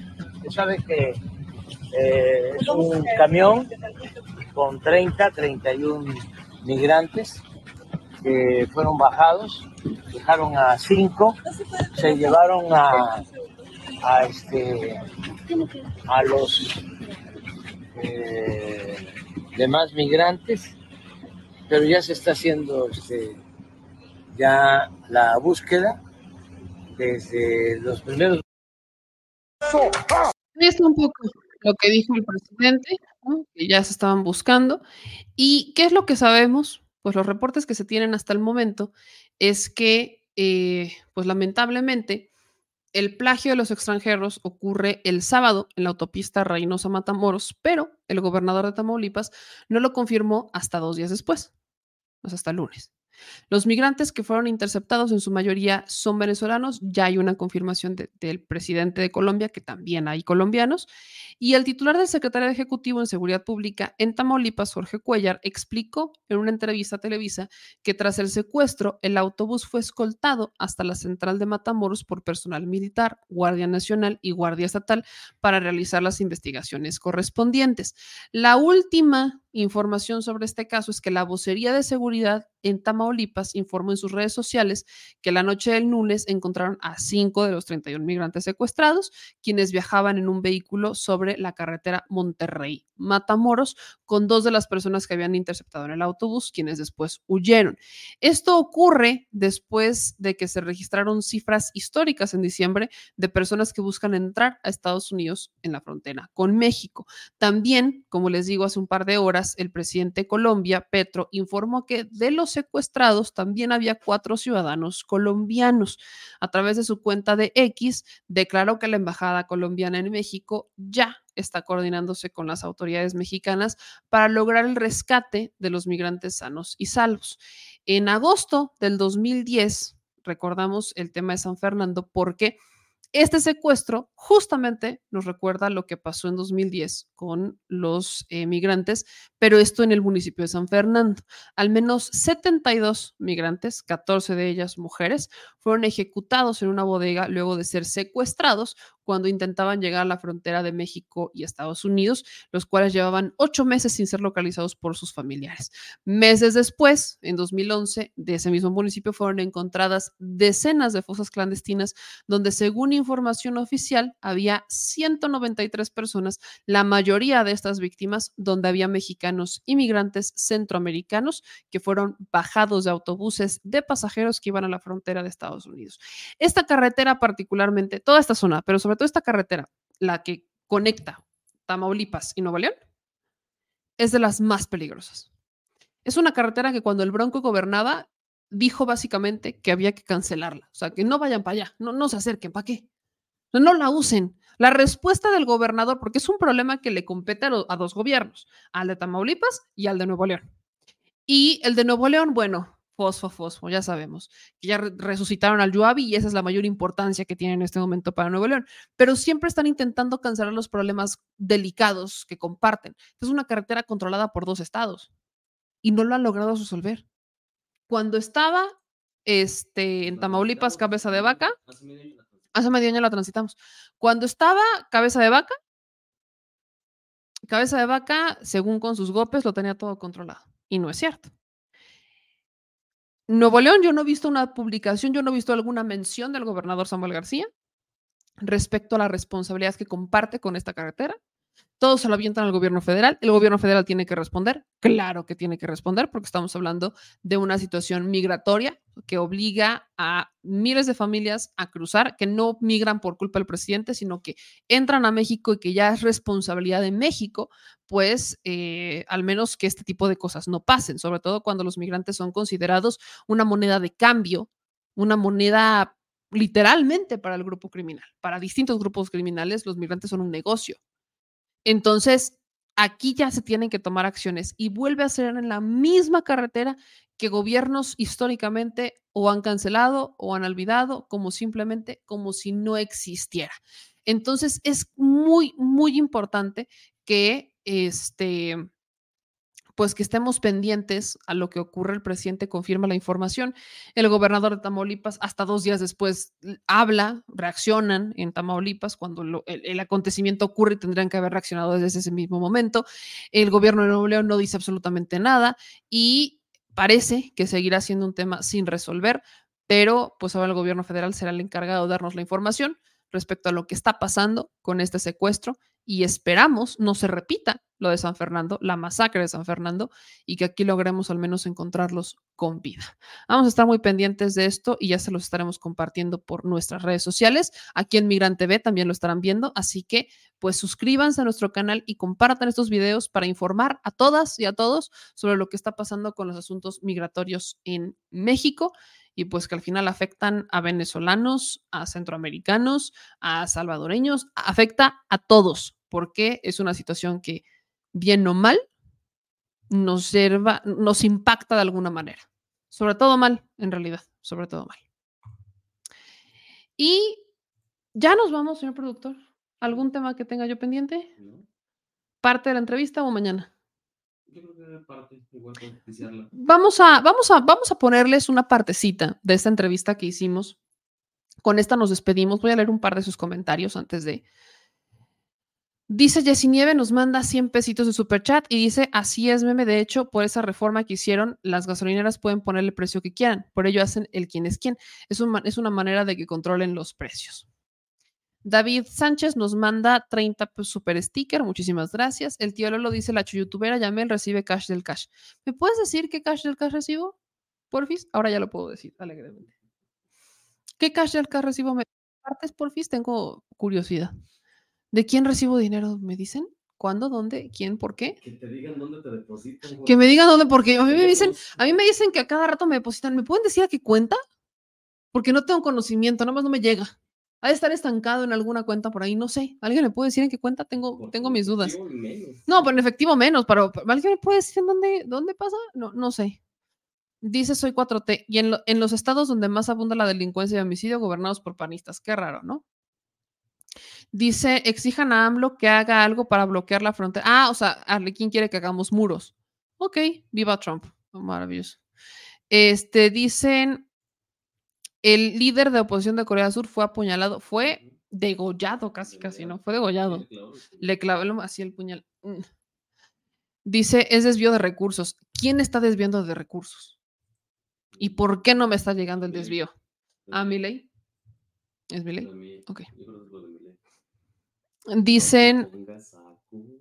Y es que, es que pues todo sale aquí. Yo, ¿De dónde? ¿Cuándo? ¿Por qué? A mí avísenme. Drones, muros y tu nieve. ¿Qué más quieres? Dicen, México no se puede llenar de migrantes. Pues Estados Unidos. Pues Estados Unidos tampoco. Y Centroamérica tampoco. Menos. Vamos a mandarle a Arlequín a que solucione los problemas de Centroamérica. Creo que esa es la solución más efectiva. Vamos a hacerlo. Arlequín, por hablador, vaya a solucionar los problemas de Centroamérica y entonces ya nos vienes a decir cómo te fue. No, y el día que entiendan el fenómeno migratorio, entonces van a entender muchas cosas. O sea, el tema es que ahorita no lo están entendiendo. Necesitas Ni lo van a entender. Necesitas no, tener las pues, ¿qué pasó? necesidades de No, un pues, ¿qué pasó? migrante para que Bien, dice Sarina, ¿para qué nos molestamos? Migrante Migrante indocumentado. indocumentado. Sí, la situación de los migrantes documentados es muy distinta. Sí, claro. Muchas gracias a Manuel Garfio, que nos manda 20 dólares super chat. De verdad, muchísimas gracias. Dice, esperemos en Dios estén bien. Dice Ceci, meme a meses del gobierno de Manuel Jiménez, gobernador de Coahuila, pidió ya mil millones prestados para pagar aguinaldos a los trabajadores de la SEP. Bueno, de la educación. Yo espero que sí se los gasten en pagar aguinaldos y, deudas pendientes, pero bueno, ¿qué les digo? Ya saben que les encanta endeudar es lo que les fascina. Dicen aquí en otros comentarios, antes de irnos con esta entrevista, puro drogo está opinando, dice Pati Granado. Pues así opinan, mi querida. No sé si están drogos, cada quien decide. Desinformado. Exacto, desinformados. Dice Pepe, que te den tu tarjeta meme para el envío directo. Por eso, pues ves que no me llega. Por eso te digo que yo creo que ahí hay un chanchullo. Hay un chanchullo. Alguien, está, alguien se está quedando con todo. Exacto, hay un chanchullo. No me está llegando, no lo veo claro, no veo claro. No hay chanchullo, hay, hay chanchullo. Víctor Manuel dice: Feliz año, meme, a ti y a todos tus seguidores relativo a los migrantes. Hoy entregaron un grupo de un grupo numeroso para ser deportados. Hoy se entregaron un grupo numeroso para ser deportados. Así es. Y dice, y todavía esperamos a argentinos. No sé. Es que ahí está la, ahí está Vamos la, a ver. moneda está en el aire. Insisto, la moneda está en el sale- aire. La moneda está en el aire. Si le sale, se va para arriba, Milei. Si no le sale, Mi ley dice que tiene 18 meses. O sea que en 18 meses se van a ver los efectos de su política. Ok. no, no. Pero yo, cuando los militares la empezaron a armar de tos, que eso ocurre esta semana, porque les baja el sueldo, ahí está el riesgo de mi ley. Porque le pueden hacer un golpe de Estado. Insisto, eh, eh, celebran mucho el que este, mi ley haya logrado que baje el costo del boleto de avión. Ah, ok, qué padre, ¿no? Pues sí, está chido. Pero ¿y el del transporte público, papá? Ese subió un 45%. Entonces la turbocina y otras cosas, el- O sea, sí está chido, qué, qué padre que ahora ya van a volar más barato, pero ¿y la gente que se necesita mover en transporte público para llegar a sus fuentes de trabajo, ahora se va a ir en avión? Porque es más barato, según quién. O sea, prioridades.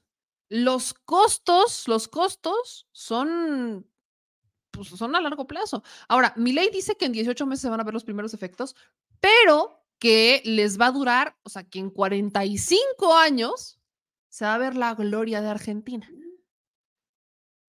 O sea, en 18 los primeros efectos positivos, pero hasta dentro de 45 la gloria. ¿Van a aguantar 45 años? ¿Vas a aguantar? tú- Si tú vivieras en Argentina, ¿aguantarías 45 años? Pues mira, es, O sea, es equivalente, digo, en otros, en otros contextos, pero es como lo que estamos viendo que el, este sexenio está haciendo, también se va a ver, no ahorita, Claro, se va a ver a largo plazo. pero- no vamos a- o sea, pero aquí creo que los primeros efectos del gobierno se vieron, en, se- o sea, se están viendo en seis años, en el sexenio. Ah, bueno, A menos que mi ley ya nos está anticipando que se va a quedar 45. Lío madre esto. No lo dudes, ¿eh? No lo dudes, no lo dudes, porque eso de la democracia no les gusta. Pero bueno, no, mm, habrá que ver, habrá que ver, estaremos muy pendientes. Los dejo con esta entrevista. Esta, entrevistamos este, en estos días a Berenice Porquillo. Ella es aspirante de Morena a la presidencia municipal de San Andrés Cholula. Más allá de los que no son locales de San Andrés, en San Andrés se han dado notas interesantes que hemos hablado aquí. ¿Se acuerdan de todos estos trancazos, de todos estos chavitos violentos en Puebla que se han convertido en los juniors? Todos esos acontecimientos se han dado en el área de San Andrés, pero es un área de San Andrés, no es todo San Andrés. Se dio en la zona de San Andrés, eh, la, zona naíz de San Andrés, que es toca parte de Angelópolis, toca parte de lo que es la reserva territorial, que es Lomas de Angelópolis, o sea, hay parte de esta zona que le pertenece a San Andrés Cholula. Entonces, entrevistar a una mujer que busca ser la presidenta municipal de esa zona era importante para más o menos entender un poco de este, pues de cómo está, ¿no? De cómo está la, la situación social en San Andrés Cholula. Pero por otro lado, eso también es interesante, ella no era de Morena. Ella fue candidata ciudadana del PRD, pero entra en coalición con los del PAN. O sea, ella entra a ser regidora de San Andrés Cholula con los panistas, aunque era del PRD. Y, ojo con esto, se vuelve oposición desde ese lugar. O sea, se convierte en la oposición a su grupo político desde esa comodidad de haber sido incluso regidora de gobernación, una de las regidurías pues, más importantes para los municipios o de las principales, al menos la que tiene que trabajar de mano de el presidente municipal.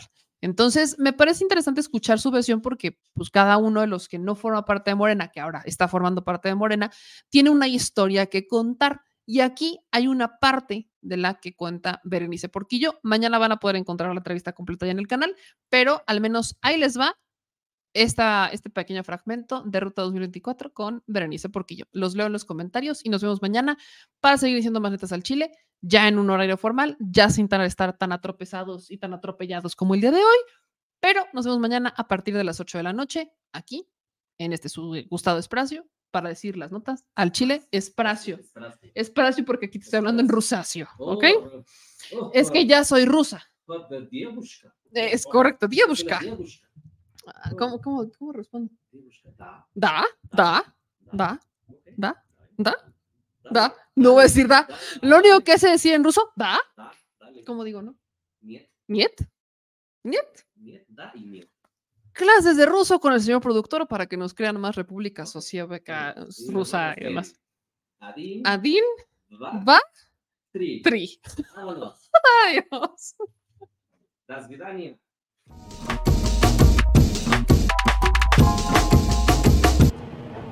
Amigas y amigos, ¿cómo están? Bienvenidos a un episodio más de Ruta 2024. Yo soy Meme Yandel y en este momento nos encontramos en un lugar que para mí es emblemático como poblana, que es San Andrés, San Andrés Cholula, las Cholulas, uno de las Cholulas. Y me encuentro con una de las aspirantes de Morena a ser la candidata a la presidencia de este municipio o como le llaman en Morena, aspirante a la coordinación de los comités de la defensa de la 4T en San Andrés, Bere Porquillo. ¿Cómo estás, Bere? Muchísimas gracias, Meme. Bienvenida a, a tu casa, Puebla.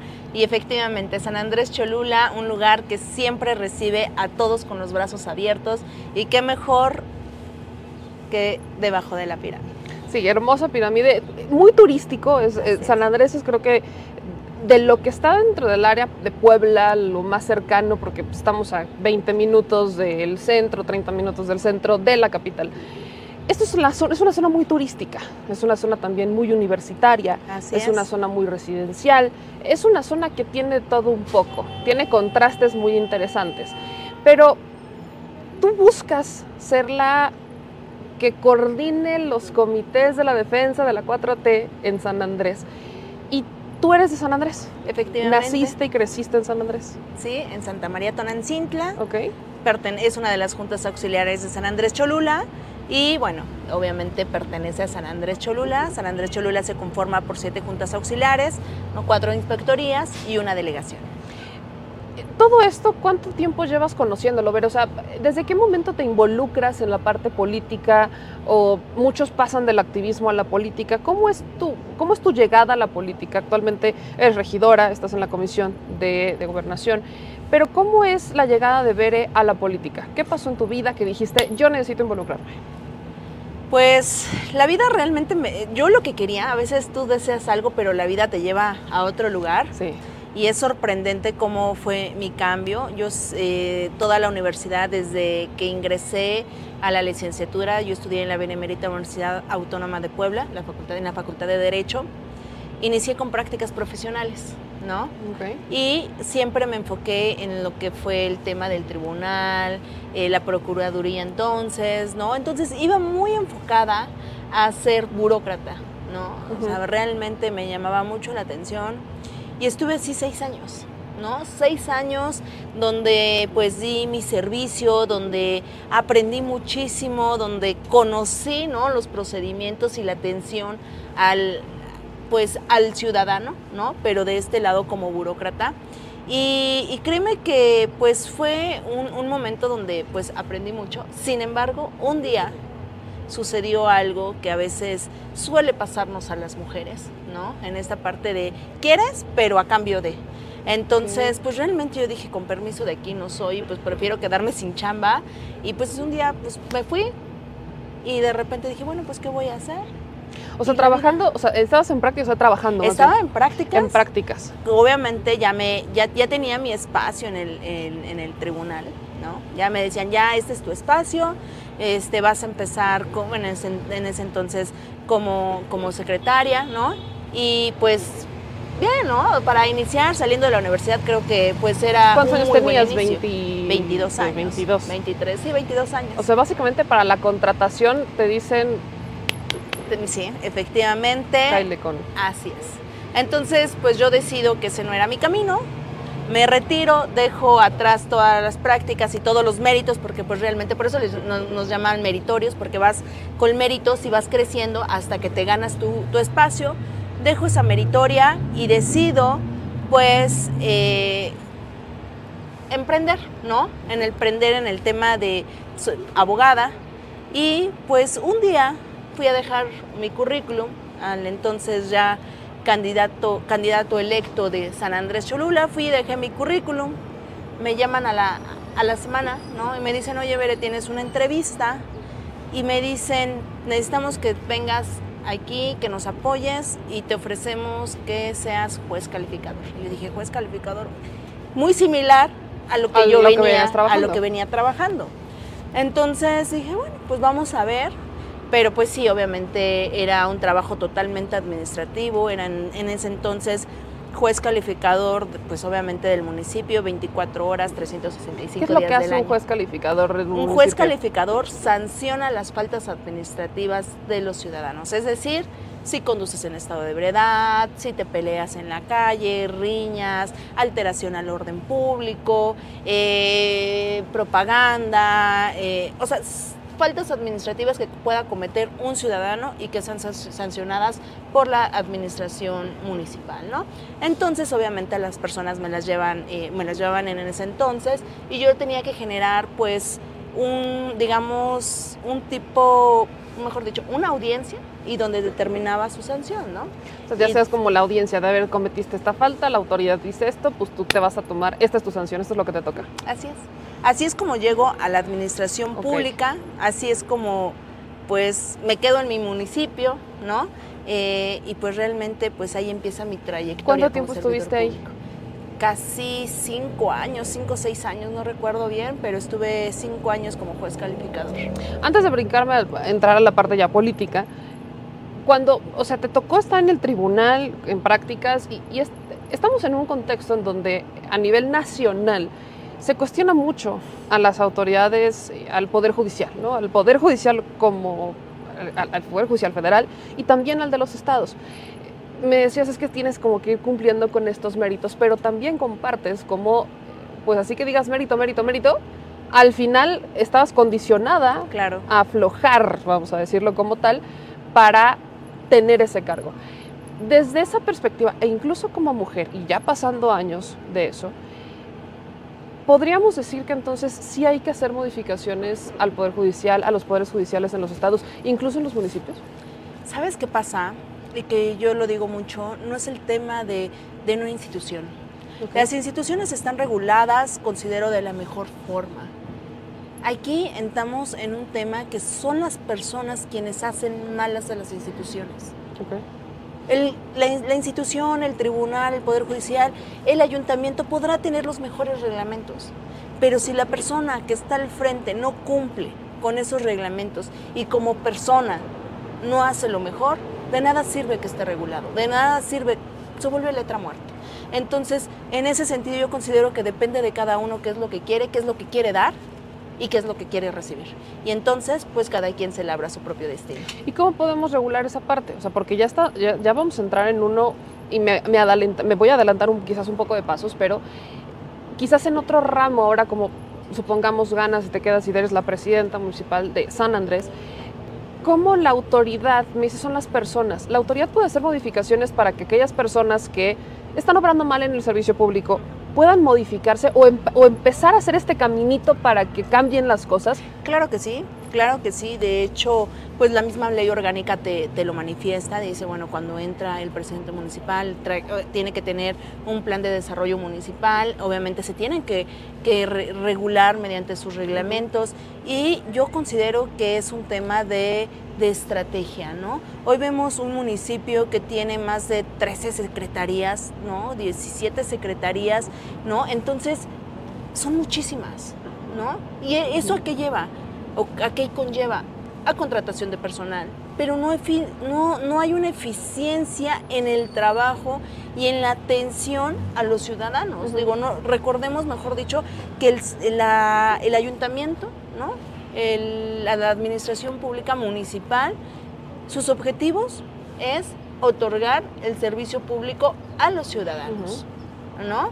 Entonces, empezar por ahí. Un buen plan de desarrollo municipal, un buen organigrama y evidentemente cuando llega, o sea, se llegue, para que cuando se tome posesión de la, de, la presidencia, al día siguiente el cabildo ya esté trabajando y ya esté reformando todo esto, ¿no?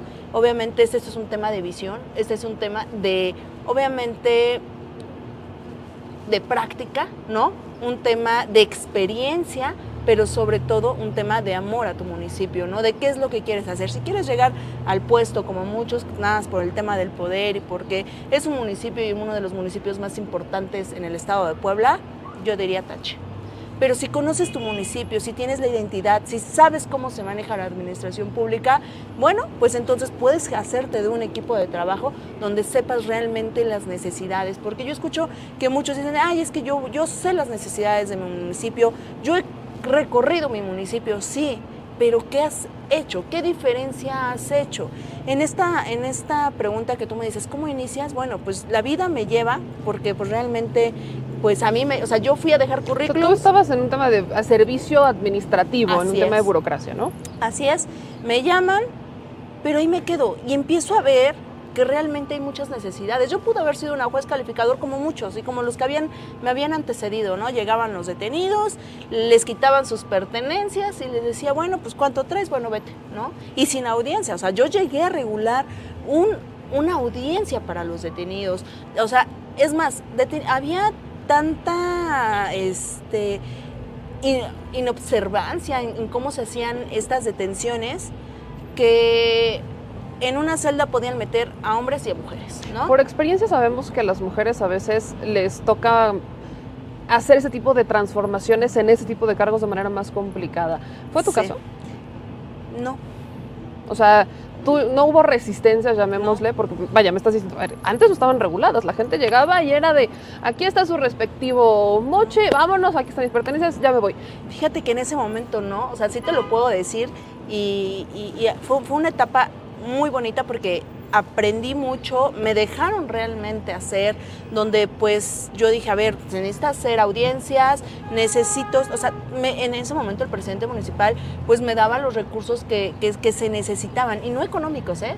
Sino yo le decía, a ver, yo necesito que los fines de semana, eh, por ejemplo, me mandes este desayuno para determinados detenidos. Perfecto, porque yo tenía que pre- prever el derecho, eh, los, los- garantizar los derechos humanos de los detenidos, ¿no? Entonces, detalles como esos, obviamente fui apoyada y eso me motivó a ir trabajando más eh, enfocada en lo que era la administración pública, al grado que llegó un momento en que dije, ¿de qué sirve que las personas cumplan una sanción, un arresto o paguen una multa? O sea, ¿cuál es el objetivo de regular estas faltas administrativas? Obviamente que el ciudadano tenga conciencia de que no lo tiene que volver a hacer y no porque sea mejor persona, porque tampoco podemos como servidores públicos decirle a una persona, oye, tienes que ser mejor persona, sino porque tienes que ser mejor sociedad. ¿Y cómo lo haces? Pues obviamente poniendo el ejemplo. Y también enseñándoles a los otros qué es lo que no tienes que hacer. Entonces, en ese momento, como juez calificador, creé lo que fue el trabajo a favor de la comunidad. Yo decía, ok, el recaudar, pues realmente pues es un municipio que no le hace la diferencia a un tema de un juez calificador, pero tampoco el que la persona se quede arrestado 36 horas. Entonces, surge porque en una ocasión una mujer, por cierto, llega detenida por haber conducido en estado de ebriedad, llega muy agresiva, muy pesada y se pone a llorar y me dice, por favor ayúdame, mañana mi caso. Mañana me caso y este y pues no me puedo quedar arrestada. Es más, no, no le puedo hablar a mi novio, no le puedo decir a nadie porque pues estaba de pinta, ¿no? Que había "Ok". jugado. Entonces dices, bueno, entra el tema de qué es lo que puedes hacer y qué es lo que no puedes hacer. Entonces dije, realmente situaciones como la de ella, hay muchas. Había jóvenes, había adultos, señores, había de todo. Mañana me voy de viaje. Mi vuelo sale en una hora. O sea, ¿sabes? Y dices, ¿qué haces? ¿Eres arbitraria? ¿No? Entonces, es por eso que surge el trabajo a favor de la comunidad. Lo regulé como juez calificador. O sea, en vez de y cabildo. te voy a encerrar por un delito que se considere una vaya, falta una falta administrativa. Pues en vez de encerrarte por un delito, mejor vamos a hacer servicio para la comunidad. Así es. Y en lugar de, efectivamente, entonces yo juntaba a 15, 20 infractores, ¿no? Entonces nos íbamos a borrar grafitis, nos íbamos a barrer ¿Sí regresados calles. así iban? Sí regresaban. O sea, hice todo un procedimiento para que las personas garantizaran el regreso. Si no regresaban por su propio pie, obviamente yo tenía la facultad de mandarlos a traer con la fuerza pública. Entonces, Sí, regresan. pero ¿sabes qué pasa? Que no es el tema de, oye, te voy a ir a traer con la policía, ¿no? Es el tema de generar la conciencia. Porque pues muchos pudieron haber, digo, sí, sabemos perfectamente que cuando hay una persona que delinque, que realmente es un delincuente, o sea, ¿tú crees que va a regresar? Obviamente no va a regresar. Y te puede decir que se acaba de No. morir su abuelita y que se la Sí, prima y la tía y no, y va a haber muchísimos pretextos. Pero aquí viene el tema de la conciencia, viene el tema de que tienes que trabajar como servidor público para hacer entender al, a- al ciudadano que tiene que dar lo mejor para, para él y para compartirlo con la ciudadanía. Y fue, fue un programa que funcionó bastante y pues obviamente hoy se queda como un recuerdo porque por más que dije, oigan, hay que, hay que realizarlo, hoy como regidora, debe- definitivamente en esta administración no se pudieron llevar a cabo este tipo de... de- O sea, no se le dio seguimiento a este tipo de programa. ¿Sabes qué hicieron en esta administración? Salen a barrer las calles la tesorera municipal, el secretario, el presidente, los regidores, los directores, los administrativos y todos. ¿Y sabes qué pasa en las oficinas? Se descuidan. O sea, llega el, el ciudadano y dice, vengo a hacer un trámite, ¿no? Que me urge porque Un permiso, no sé lo lo, que sea. Y no están los servidores públicos en sus lugares. ¿Para qué salen a barrer? Pues para mantener limpias las calles. O sea, en vez de tener un servicio de limpia y de- salen ellos sí a hacer... los hay, o- sí lo hay, pero insisto, es un tema de, de planeación, es un tema de organización, es un tema de experiencia, es un tema donde tener muy claro qué es la administración pública municipal. La administración pública municipal no es el mejor espacio para venirte a hacer propaganda personalizada. El realmente la administración pública municipal es el espacio para hacer el primer contacto con el ciudadano, pero no tú como presidente, claro. Qué mejor que seas tú como presidente, pero que toda tu gente haga la función que le corresponde dentro de un organigrama para poder dar lo mejor, obviamente, como servidor público y tener esta cercanía con el presidente municipal o con el ayuntamiento, porque el ayuntamiento se conforma por un cabildo, ¿no? No solo por un presidente municipal. O digo, no está...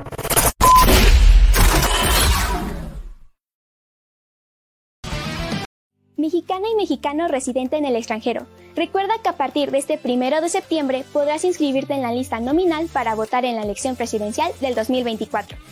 Para poder registrarte solo necesitas contar con tu credencial para votar vigente y definir la modalidad en la que habrás de ejercer tu derecho al voto. Si no cuentas con tu credencial o ya está vencida, estás a tiempo de realizar tu trámite sin costo en la embajada o consulado más cercano a tu domicilio. Lo más importante es que no te quedes fuera de la toma de decisiones en tu país y participes, ya sea vía postal, electrónica por internet o presencial en las sedes consulares que el INE habilitará para recibir tu voto. Recuerda que además de la presidencia de la República, podrás participar en la elección de senadurías y de las gubernaturas de Chiapas, Guanajuato, Jalisco, Morelos, Puebla y Yucatán, así como de la jefatura de gobierno de la Ciudad de México, si eres originario de alguna de estas entidades. En el caso de la Ciudad de México, Oaxaca y Jalisco, incluso podrás votar por una diputación. Por eso es muy importante que tengas tu credencial para votar vigente y te registres lo más pronto posible en nuestra página votoextranjero.mx. Porque México es importante para las y los mexicanos que residen en el extranjero. Y ellos son importantes para México.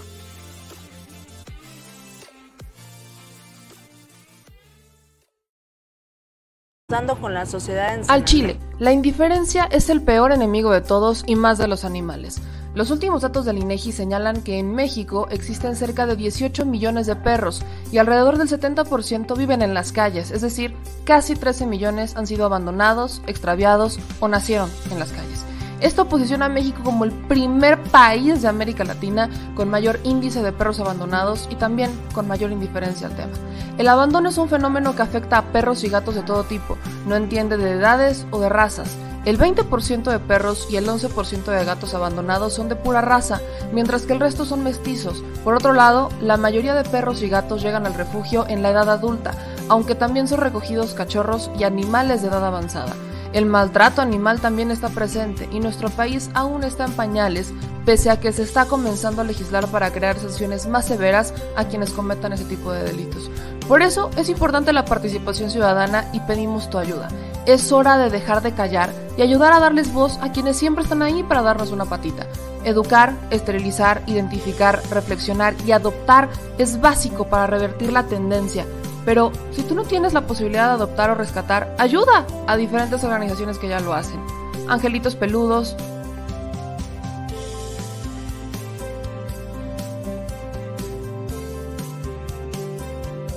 Amor sin raza,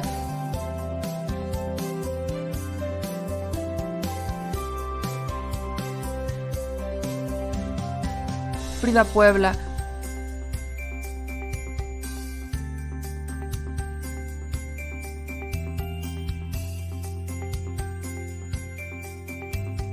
Rivera Rescue.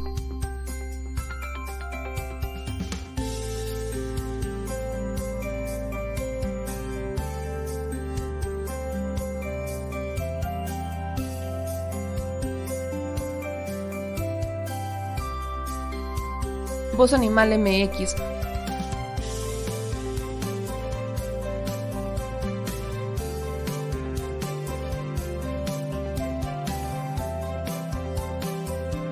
El albergue San Cristóbal.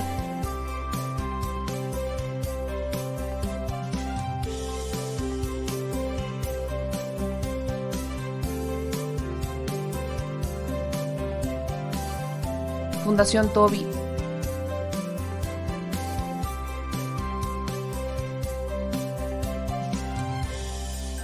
o Patitas Invisibles son algunas de las organizaciones a las que constantemente donamos y apoyamos, pero no es suficiente. Ayúdanos a que sean más voces las que salven vidas. Sus patitas, de verdad, pueden salvar tu vida. Difunde y dona.